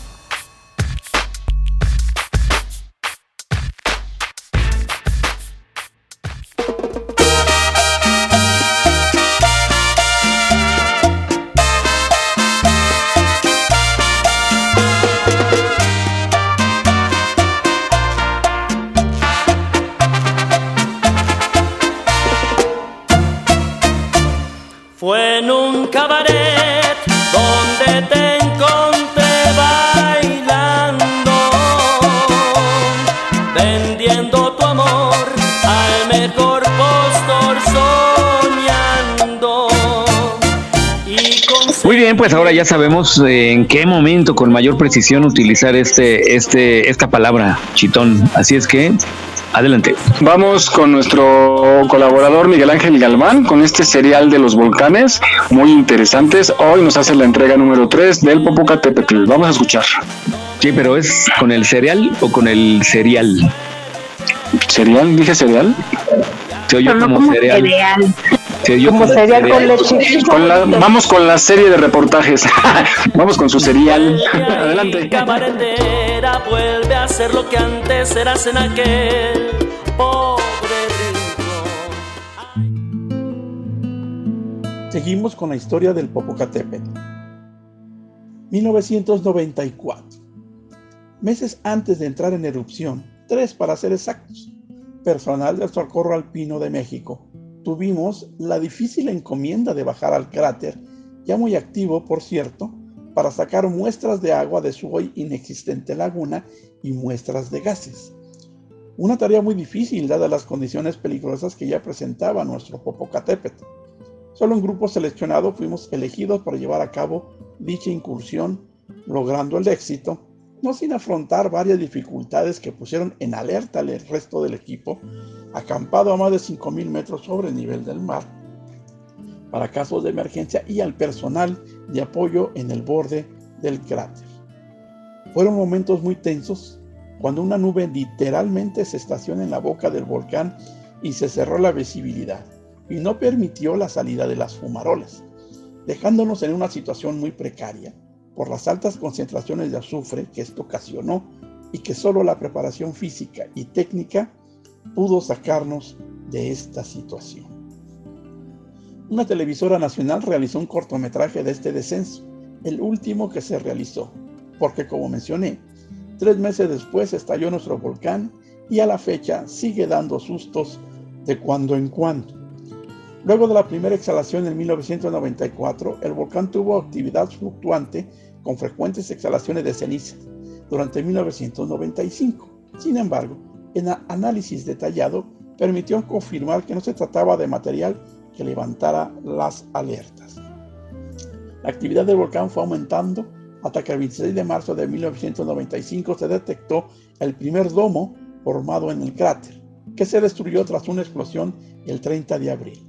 Durante esa explosión, cinco alpinistas que ignoraron las indicaciones de las autoridades de no ascender al volcán murieron. Sus cuerpos presentaron quemaduras en vías respiratorias y quemaduras en su cuerpo de hasta tercer grado, lo que indicó que fueron, lamentablemente, alcanzados por un flujo piroclástico. Un segundo domo siguió creciendo a una tasa moderada hasta julio, cuando paulatinamente comenzó a decrecer. En septiembre, el crecimiento del domo se detuvo y las emisiones de ceniza fueron cada vez menos frecuentes, aunque mayores en intensidad y más explosivas. El 15 de marzo de 1997 se formó el tercer domo, que fue destruido parcialmente por varias explosiones, la más importante el 24 de abril y el 11 y 30 de junio. El 16 de agosto de 1997 inició el crecimiento del quinto domo, que en octubre se elevó en forma de pistón y que comenzó su destrucción con una gran explosión el 24 de diciembre. Creo que Don Goyo a su manera nos deseó feliz Navidad. La erupción del 30 de junio de 1997 fue la más grande registrada hasta entonces y se generó una enorme pluma que alcanzó en pocos minutos los 8 kilómetros por encima del volcán. O sea, llegó a casi 14.000 metros de altura. Fue majestuoso. Durante las horas siguientes se reportó caída de cenizas en muchos poblados alrededor del volcán, incluyendo la Ciudad de México. Incluso el aeropuerto de la capital fue cerrado por cerca de 12 horas para que la ceniza que cayó fuera retirada. Fragmentos de piedra de hasta 10 centímetros de diámetro cayeron en Paso de Cortés y a lo largo de varios kilómetros de la carretera entre Santiago Chalicintla y San Pedro Nexapa, Estado de México. La intensidad de la erupción fue tan alta que incluso el semáforo de alerta volcánica estuvo en color rojo por algunas horas. Días después, intensas lluvias movilizaron las cenizas, creando flujos de lodo que alcanzaron la parte superior del poblado de Salicintla, a 12 kilómetros al noreste del volcán. Una casa fue inundada y se afectaron predios con árboles frutales y una milpa. Luego de la explosión de 1997, el volcán ha atravesado un ciclo de actividad constante e intensa que es seguida por una fase de recarga. El Popo mantuvo actividad constante, pero cada vez menor hasta el 4 de noviembre del 2014, cuando arrojó cenizas acompañado de material incandescente. El 18 de abril del 2016 el volcán emitió cenizas y material incandescente que volvió a poner en alerta a la población y a las autoridades. El próximo sábado veremos cómo elevó su actividad por el sismo del 2017 y aún falta lo mejor, no lo olviden, los espero. Yo soy Miguel Ángel Galván. Hasta la próxima.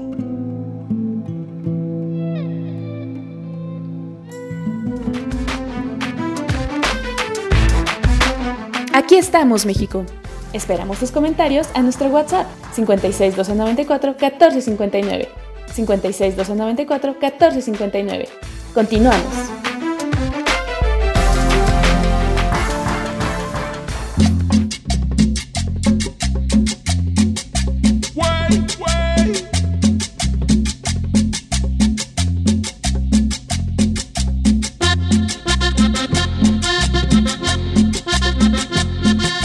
Muy bien, pues estamos aquí de regreso y, eh, pues ya sabemos más de este famoso volcán que, que rodea, bueno, casi rodea, bueno, no está en la esquina a la Ciudad de México. Adelante, Miguel. Gracias a nuestro amigo Miguel Ángel Galván por esta, esta entrega número 3. Faltan más todavía y viene más interesante. No se la pierda la próxima semana. Ah, ¿y alguna vez han visto o les han dicho que se parecen a alguien? A mí sí, me han dicho que me parezco a alguien, pero de rasgos nada más, no el 100%. Pero eso fue hace muchos años. Pero a, a alguien no, no famoso. No, no. ¿Tú, Sofía? Para un famoso no. O sea, de un famoso no, no tengo Pero- ninguno. Pero sí te han dicho que te pareces a alguien así de repente. ¿No? Ah, eres única. ¿Tú, Jesús? No, tampoco, tampoco han dicho que me parezca yo a alguien. Lo que sí me dicen, bueno, sí, no, fíjate que sí, fíjate que sí, una, una compañera de una escuela donde estudié, me dijo, o no sé si me estaba lanzando el can, me dijo, ¿te pareces mucho a un exnovio que tuve? Entonces a lo mejor o, era lanzada de algo o este o sí en realidad me parecía a, a esa persona, ¿no? Esa estrategia. Pero ya no investigué de qué se trataba. Oh, Jesús, hubieras checado la cuenta del banco. ¿Alguna vez han pensado ustedes que existen hasta siete personas idénticas a ustedes en el mundo? No, ¿cómo crees? Imagínense qué harían, Ivane, si de repente te abres la puerta, que un día entre te, te toquen y otra Vane. Igualitita. Rompieron a mí, rompieron el molde.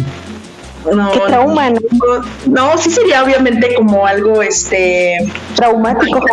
No, no, no, no traumante, más bien como de impacto porque no te lo crees. Pero este sí, claro, pero yo creo que lo pondría mucho a mi favor. Mira, tú te vas para acá, te vas para allá, te vas para allá y te vas a chingar. La, la cara del marido, no manches, si con una no tengo. Oye, pero No me doy abasto. Ima- Imagínate que dice, este, ah, mira qué guapo marido tienes. Eh, imagínate. No, ahí no. No, no, La travesuras, no, no, no con el marido, con un montón de gente. Nosotros, imagínate que un día te encuentres a alguien idéntico a ti. Me daría miedo, Por. porque pues no es fácil verme. Sí, no, ¿verdad? no se va a dar cuenta porque también va a traer la burka. Ahí son todos iguales. Te imagínate, ya, ya veo a la pastena en Afganistán diciendo, no manches, son iguacopionas, son igualitas a mí. Uno quiere, ellos me copian, ¿no? Ándale. Ah, sí, me han dicho como que así artistas, pero ni me acuerdo.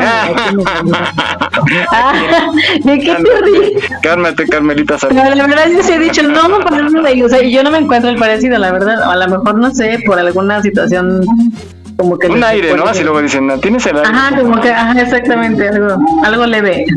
Hay una página, hay varias páginas en Facebook, búsquenlas, que es, por ejemplo, bueno, ya sea en inglés o en español, y le ponen así, buscando mi gemelo, y entonces tú publicas tu foto y la gente se encarga de, de ver a alguien que conozca, que se parezca a ti, y te pone, ¿te pareces a esta persona? Y hay unos que son, pero igualititititos, que viven totalmente muy lejos uno de otro, pero así la gente misma te va apoyando, o tú, ¿no? Vas viendo y dices, ah, esta se parece a mi tía Rebeca, ¿no? Y ya le pones la foto, mira, te pareces esta. Entonces hagan la prueba, búsquenle así, este, buscando a mi gemelo en Facebook y va- van a sorprenderse si sale alguien igualito. Está bueno para que le digas, imagínate que un día no quieras ir a trabajar y lo mandas, ¿no? le pagas, ve por mí. Imagínate, yo, O a la boda. yo me imagino que es un impacto emocional. ¿Cómo no? Si, si uno que no lo vive, o sea, de repente yo veo algunos que publican y es igualitito, dices, no manches, es, es su hermano gemelo, pero sí que te salga a ti, sería impresionante. Entonces búsquenlo. Y vamos a escuchar esta nota que nos habla justamente de eh, esto que la gente parecía a nosotros, por qué es y cuántos podemos encontrar en el mundo.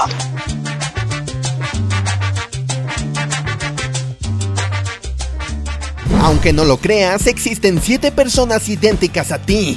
Sin duda alguna, a todos nosotros nos han dicho alguna vez que nos parecemos a alguien, ya sea algún famoso o algún amigo de tu amigo. Sin embargo, se dice que de los 7.500 millones de personas que hay en el mundo, por lo menos tenemos a 7 personas idénticas a nosotros. La pregunta es, ¿qué harías en caso de encontrarte con tu clon? ¿Hay alguna forma de encontrarlo? El término doppelganger viene del idioma alemán y significa doble caminante. Algunas personas los describen como personas alrededor del mundo idénticas a ti y otras más dicen que son gemelos fantasmales y que cuando se presentan en la vida de una persona le causa traumas psicológicos. Lo que dicen las estadísticas es que de tantas personas que hay en el mundo, por lo menos 7 son idénticas a ti. El 30 de marzo de 2015, tres amigos llamados Harry, Niam y Terrence comenzaron un reto el cual consistía en encontrar a personas parecidas a ellos alrededor del mundo. Después de solo dos semanas a Niam se le presentó Karen y fue cuando se dieron cuenta de que eran extremadamente parecidas. Niam incluso dice que Karen se parece más a ella que su propia hermana. ¡Wow! Hasta el momento, Niam ha encontrado a tres mujeres similares a ella, pero lo más impresionante es que no comparten ningún lazo sanguíneo. Así como este caso, se pueden encontrar cientos de casos más en internet de personas que encontraron a su doble, gracias a Facebook y otras redes. Y aunque pienses que es prácticamente imposible encontrar a tu doble, déjame decirte que no es tan difícil. Recientemente se han creado varias aplicaciones y páginas web para encontrar a tu doble. Una de ellas es twinstrangers.com. Lo único que tienes que hacer es crear una cuenta e introducir una fotografía tuya. Y con eso encontrarás a tu gemelo perdido.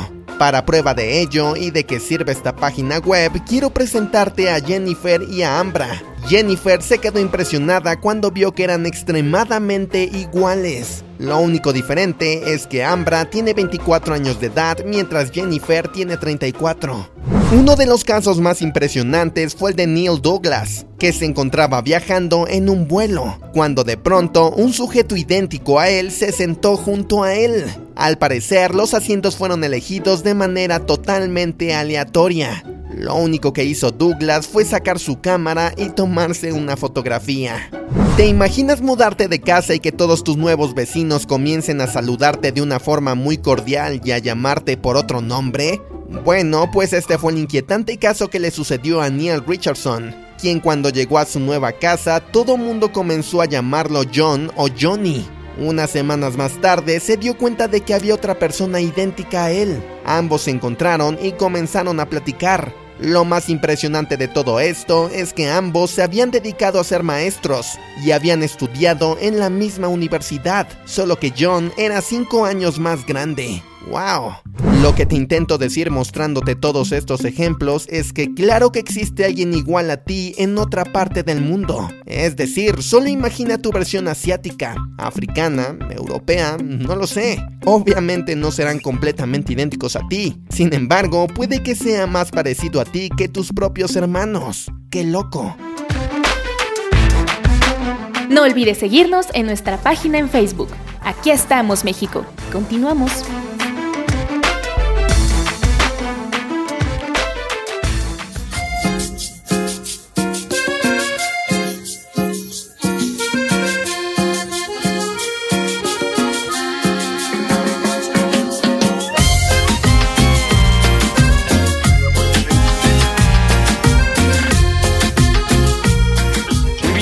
Eh, voy a entrar a esa página a ver si hay alguien igual a, mí o parecido a mí, igual a ver el impacto, como dice Rosy, si, si hay impacto o no hay impacto. Muy bien, adelante. Impresionante, impresionante. Vamos a publicar un día nuestras fotos que nos busque la gente. Imagínate que vayamos descubriendo cosas que no queremos saber. Oye, no, es la foto de la innombrable, así sí, no es una, es otra y otra u otra. Oye, eso estaría bien, ¿no? Busco, busco esta, pero en soltera. Versión soltera. Igual ahí sí ya, pues ya tienes tu copia, copia. Pues ya es que se la, la nota que siete, entonces busco siete para la refacción. tienes. No, serían seis. Bueno, seis. No, la original y seis refacciones. Estaría bueno. Pues muy interesante, vamos a hacerlo. Ahorita estoy investigando las páginas, en un ratito más se las damos para que si, si te inscribes nada más, bueno, te, registras y subes tu foto y ya la gente que pertenece a ese grupo se encarga de buscar a tu gemelo o tu idéntico más bien. Bueno, pues vamos a pasar. Ay, aquí vamos lo de inteligencia artificial. Jesús, es tuyo. Explícanos. Inteligencia artificial. Muy bien, pues se acuerdan que hace ratito estábamos comentando de Alexa y del Google Assistant y del Siri que vienen los iPhone y el OK Google, que los principios en los cuales la inteligencia artificial se basa porque ya interactúa con nosotros de manera eh, verbal. Entonces hay una prueba que dicen que cuando nosotros no nos demos cuenta que estamos interactuando con una máquina, en ese momento la prueba habrá quedado superada de que la inteligencia artificial ya está casi perfecta. Bueno, podemos escuchar esta cápsula que nos explica de siempre de una mejor manera lo que es la inteligencia artificial.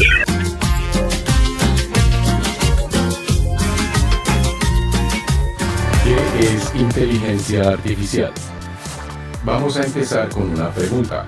¿Cuál crees que es el objeto más complejo del universo? Piensa un poco. Te garantizo que la respuesta está en tu cabeza.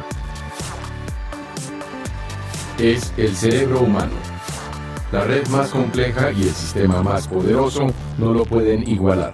Lograrlo es precisamente el objetivo último de la inteligencia artificial. No se trata de construir un robot, sino de crear una computadora que pueda pensar como un ser humano. Pero para ello queda un largo camino por delante. La inteligencia artificial simple ya está en todas partes, desde el Siri de Apple a las recomendaciones de amigos en Facebook, está en nuestros autos, nuestras casas e incluso en el control del tráfico aéreo. Durante años hemos usado la inteligencia artificial simple.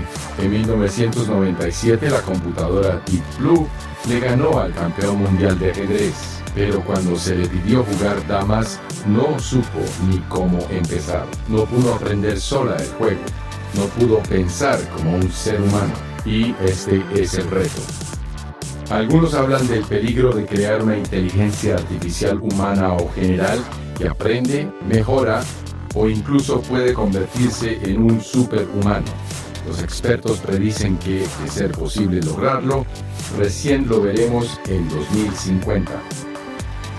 Es una carrera multimillonaria. Algunos creen que salvará a la humanidad, otros piensan que nos destruirá. De cualquier forma, si llega a suceder, el mundo cambiará para siempre. No olvides seguirnos en nuestra página en Facebook. Aquí estamos, México. Si tu ciudad cuenta con alerta sísmica, recuerda que puedes tener hasta 60 segundos para ubicarte en un lugar seguro. No bajemos la guardia. Continuamos.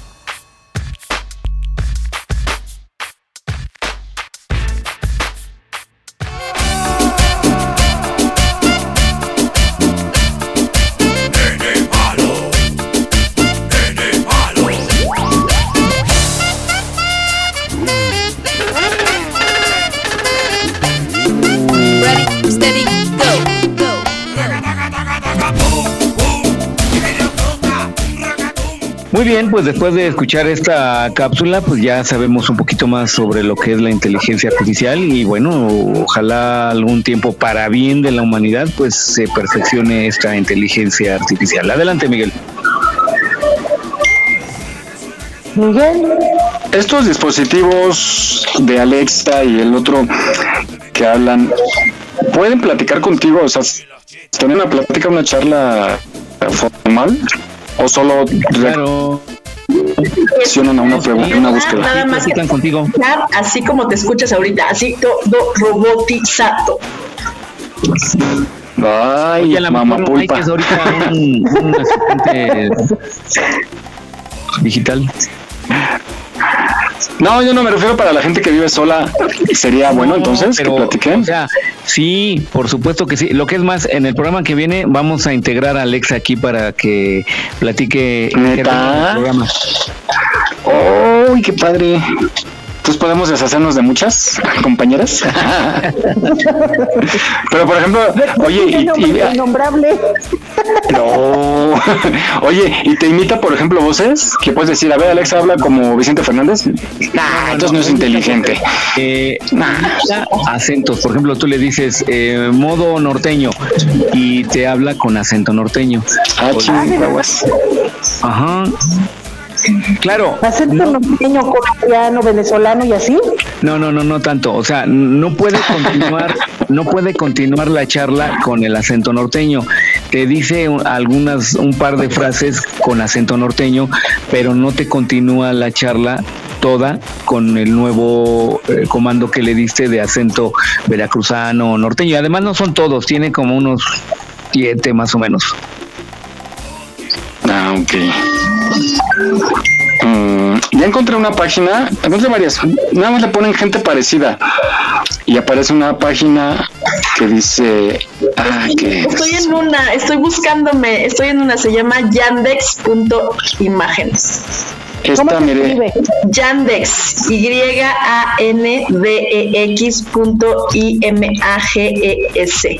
Y suben una foto de ustedes, ahí les aparece. Este, ¿quién? ¿El similar? No, eh, no encuentro, o sea, todas me Eres única, mi Vane.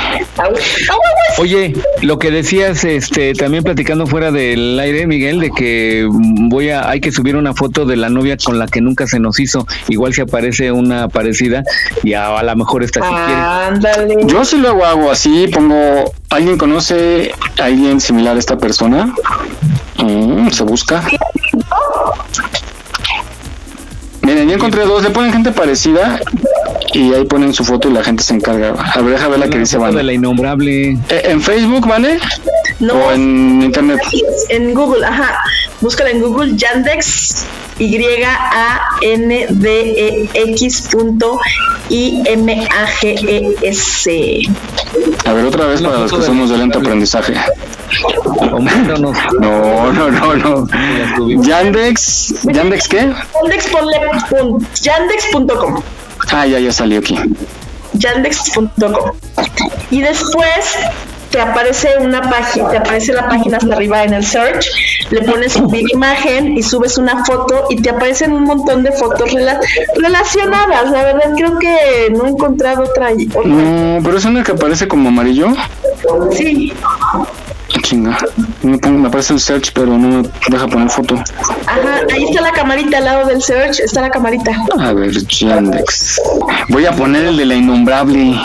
A ver, a ver. Ya, no, porque se dan cuenta ustedes. Sube, sube varias y no y ya al menos vamos a tener opciones. de Alguna unas referencia, sí. No, porque aparece, aparece Becky G. bueno, ahí chequenlo en casita. Está muy bueno, está sigue buscando. Ay, el sultán de Brunei, que me parezco al sultán de Brunei. bueno, vamos. Ay, ¿ustedes tienen gatitos? No. ¿No les gustan o qué? perros. Yo sí, yo tengo este dos michis, tengo un machito negro, una este gatita blanca y próximamente michitos. ¿Y no se pelean entre ellos? No, es macho y hembra y no. No, de hecho hemos tenido varios gatos machos y hembras y no nunca, nunca han peleado entre ellos. Se pelean con otros gatos que vienen de otras casas a querer invadir. Entre ellos no, la verdad son muy muy tranquilos y se cuidan mucho entre ellos, mucho. mucho. También son muy territoriales, ¿no? Sí, sí, luego sí se avientan sus pleitos con los gatitos que se acercan aquí a la barda, este, porque no les gusta, no les gusta que se, que se acerquen. No, los gatos no me gustan mucho. No. A mí me dan miedo los gatos. Pues sí, son muy interesantes los gatos, muy curiosos. Vamos a esta cápsula que nos dice sobre las 10 preguntas sobre los gatos. Escúchenla.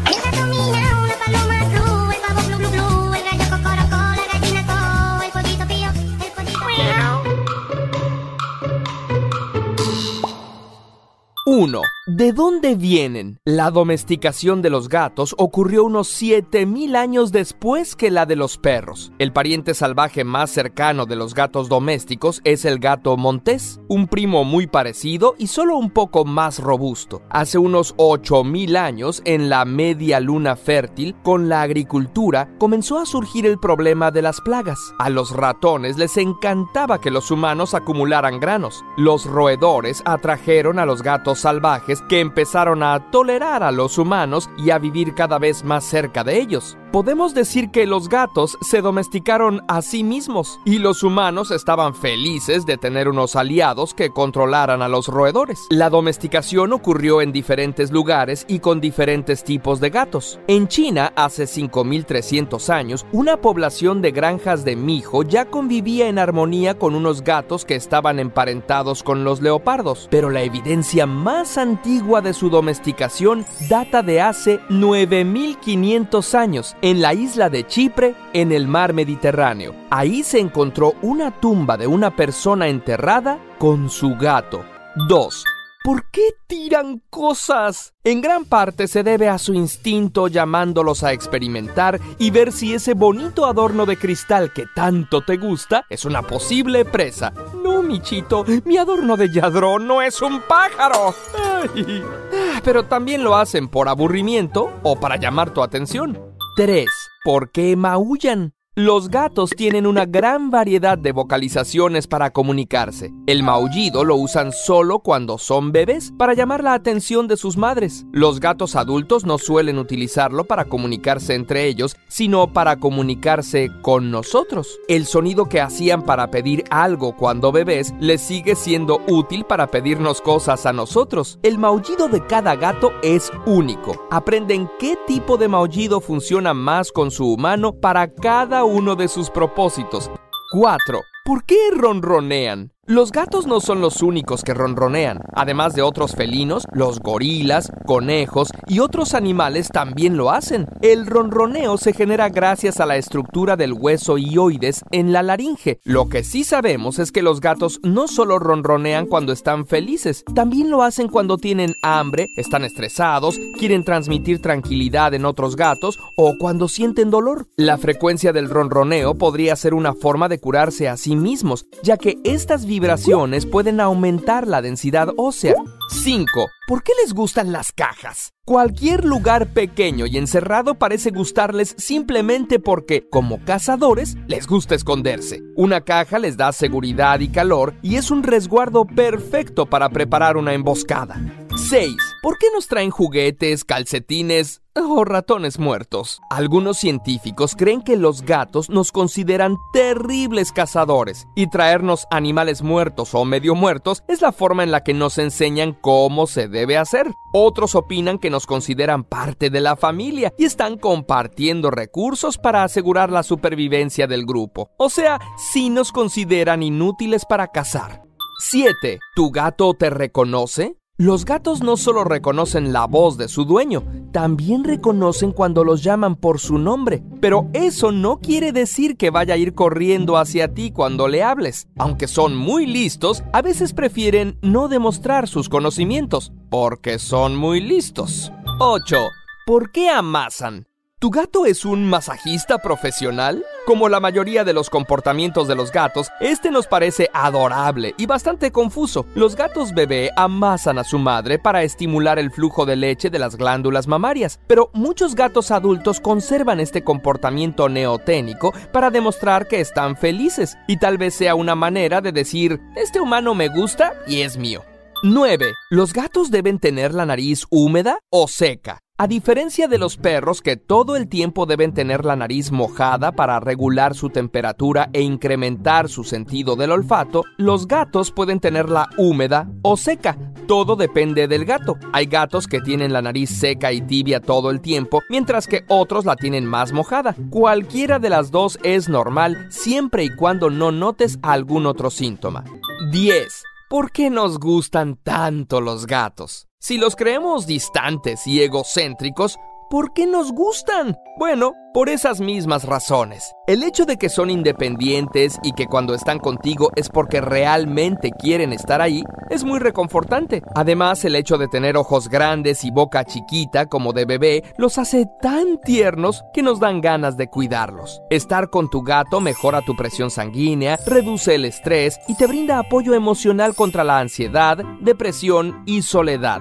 Un estudio demostró que el solo hecho de ver videos sobre gatos aumenta tu energía y las emociones positivas y disminuye sentimientos negativos. Esta recompensa emocional podría ayudarte a asumir una tarea difícil que estuviste postergando por estar viendo videos de gatitos. Aquí estamos, México. Esperamos tus comentarios a nuestro WhatsApp 56 294 1459. 56 294 1459. Continuamos.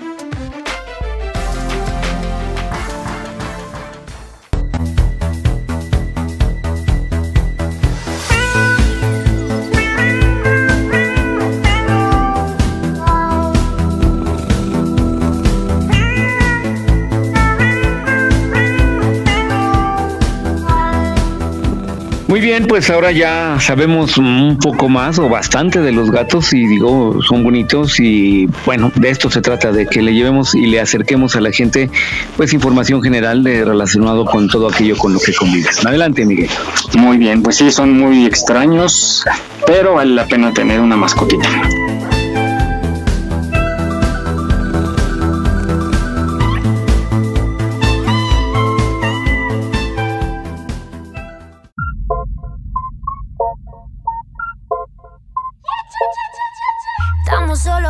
Ritmo violento. Mi cuerpo se va moviendo y tú te pones contento.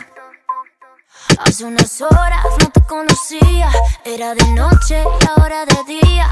Yo que decía que no bebería y sigo aquí contigo todavía. No sé qué pasó el sábado, pero comenzó el viernes y aquí seguimos bailando.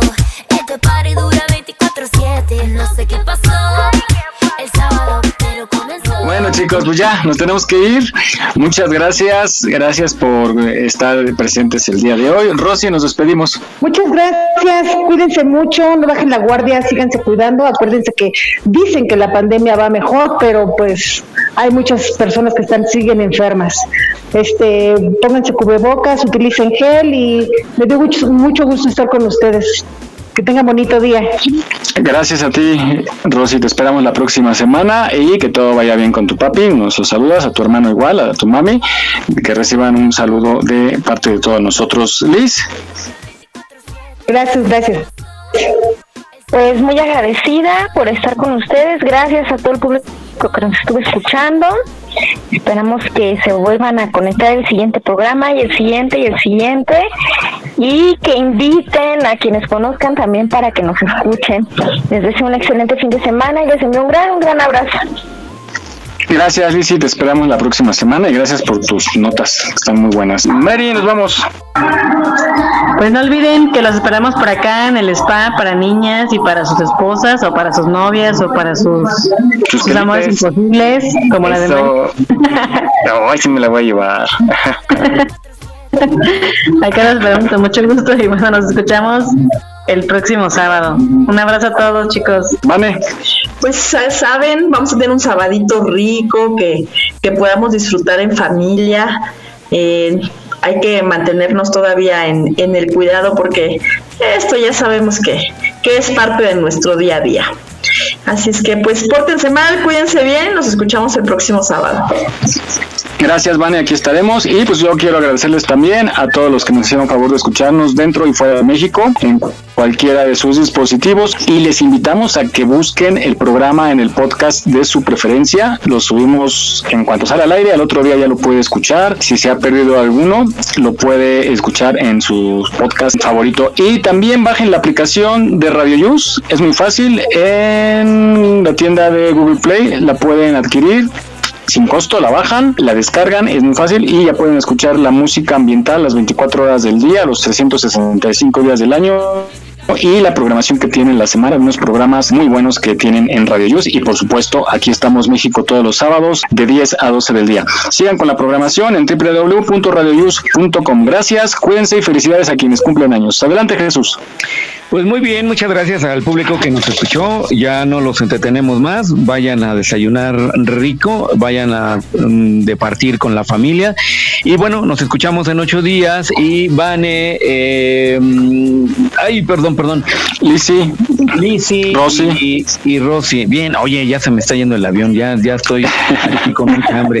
Pues Es la vacuna, Jesús, es la vacuna. nosotros. Y la vacuna, la vacuna. Bueno, cuídense mucho y Miguel también, por supuesto, tengan un excelente fin de semana, cuídense mucho y estamos en ocho días aquí. Hasta la vista. Gracias, cuídense mucho. Bye. Saludos a la innombrable. Besos. Tú tranquila, déjate llevar. Dime si conmigo hacer travesura. Que se ha vuelto una locura.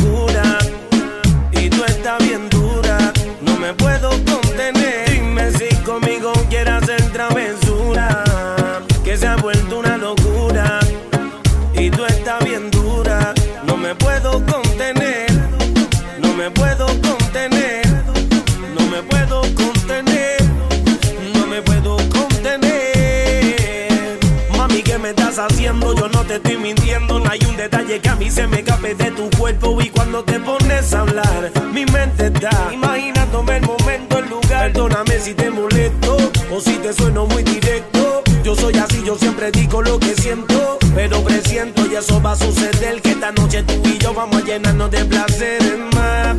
Lo que me pidas te lo voy a dar. Y si te pido no digas que no. Vamos a olvidarnos del teléfono. ¿A dónde llego?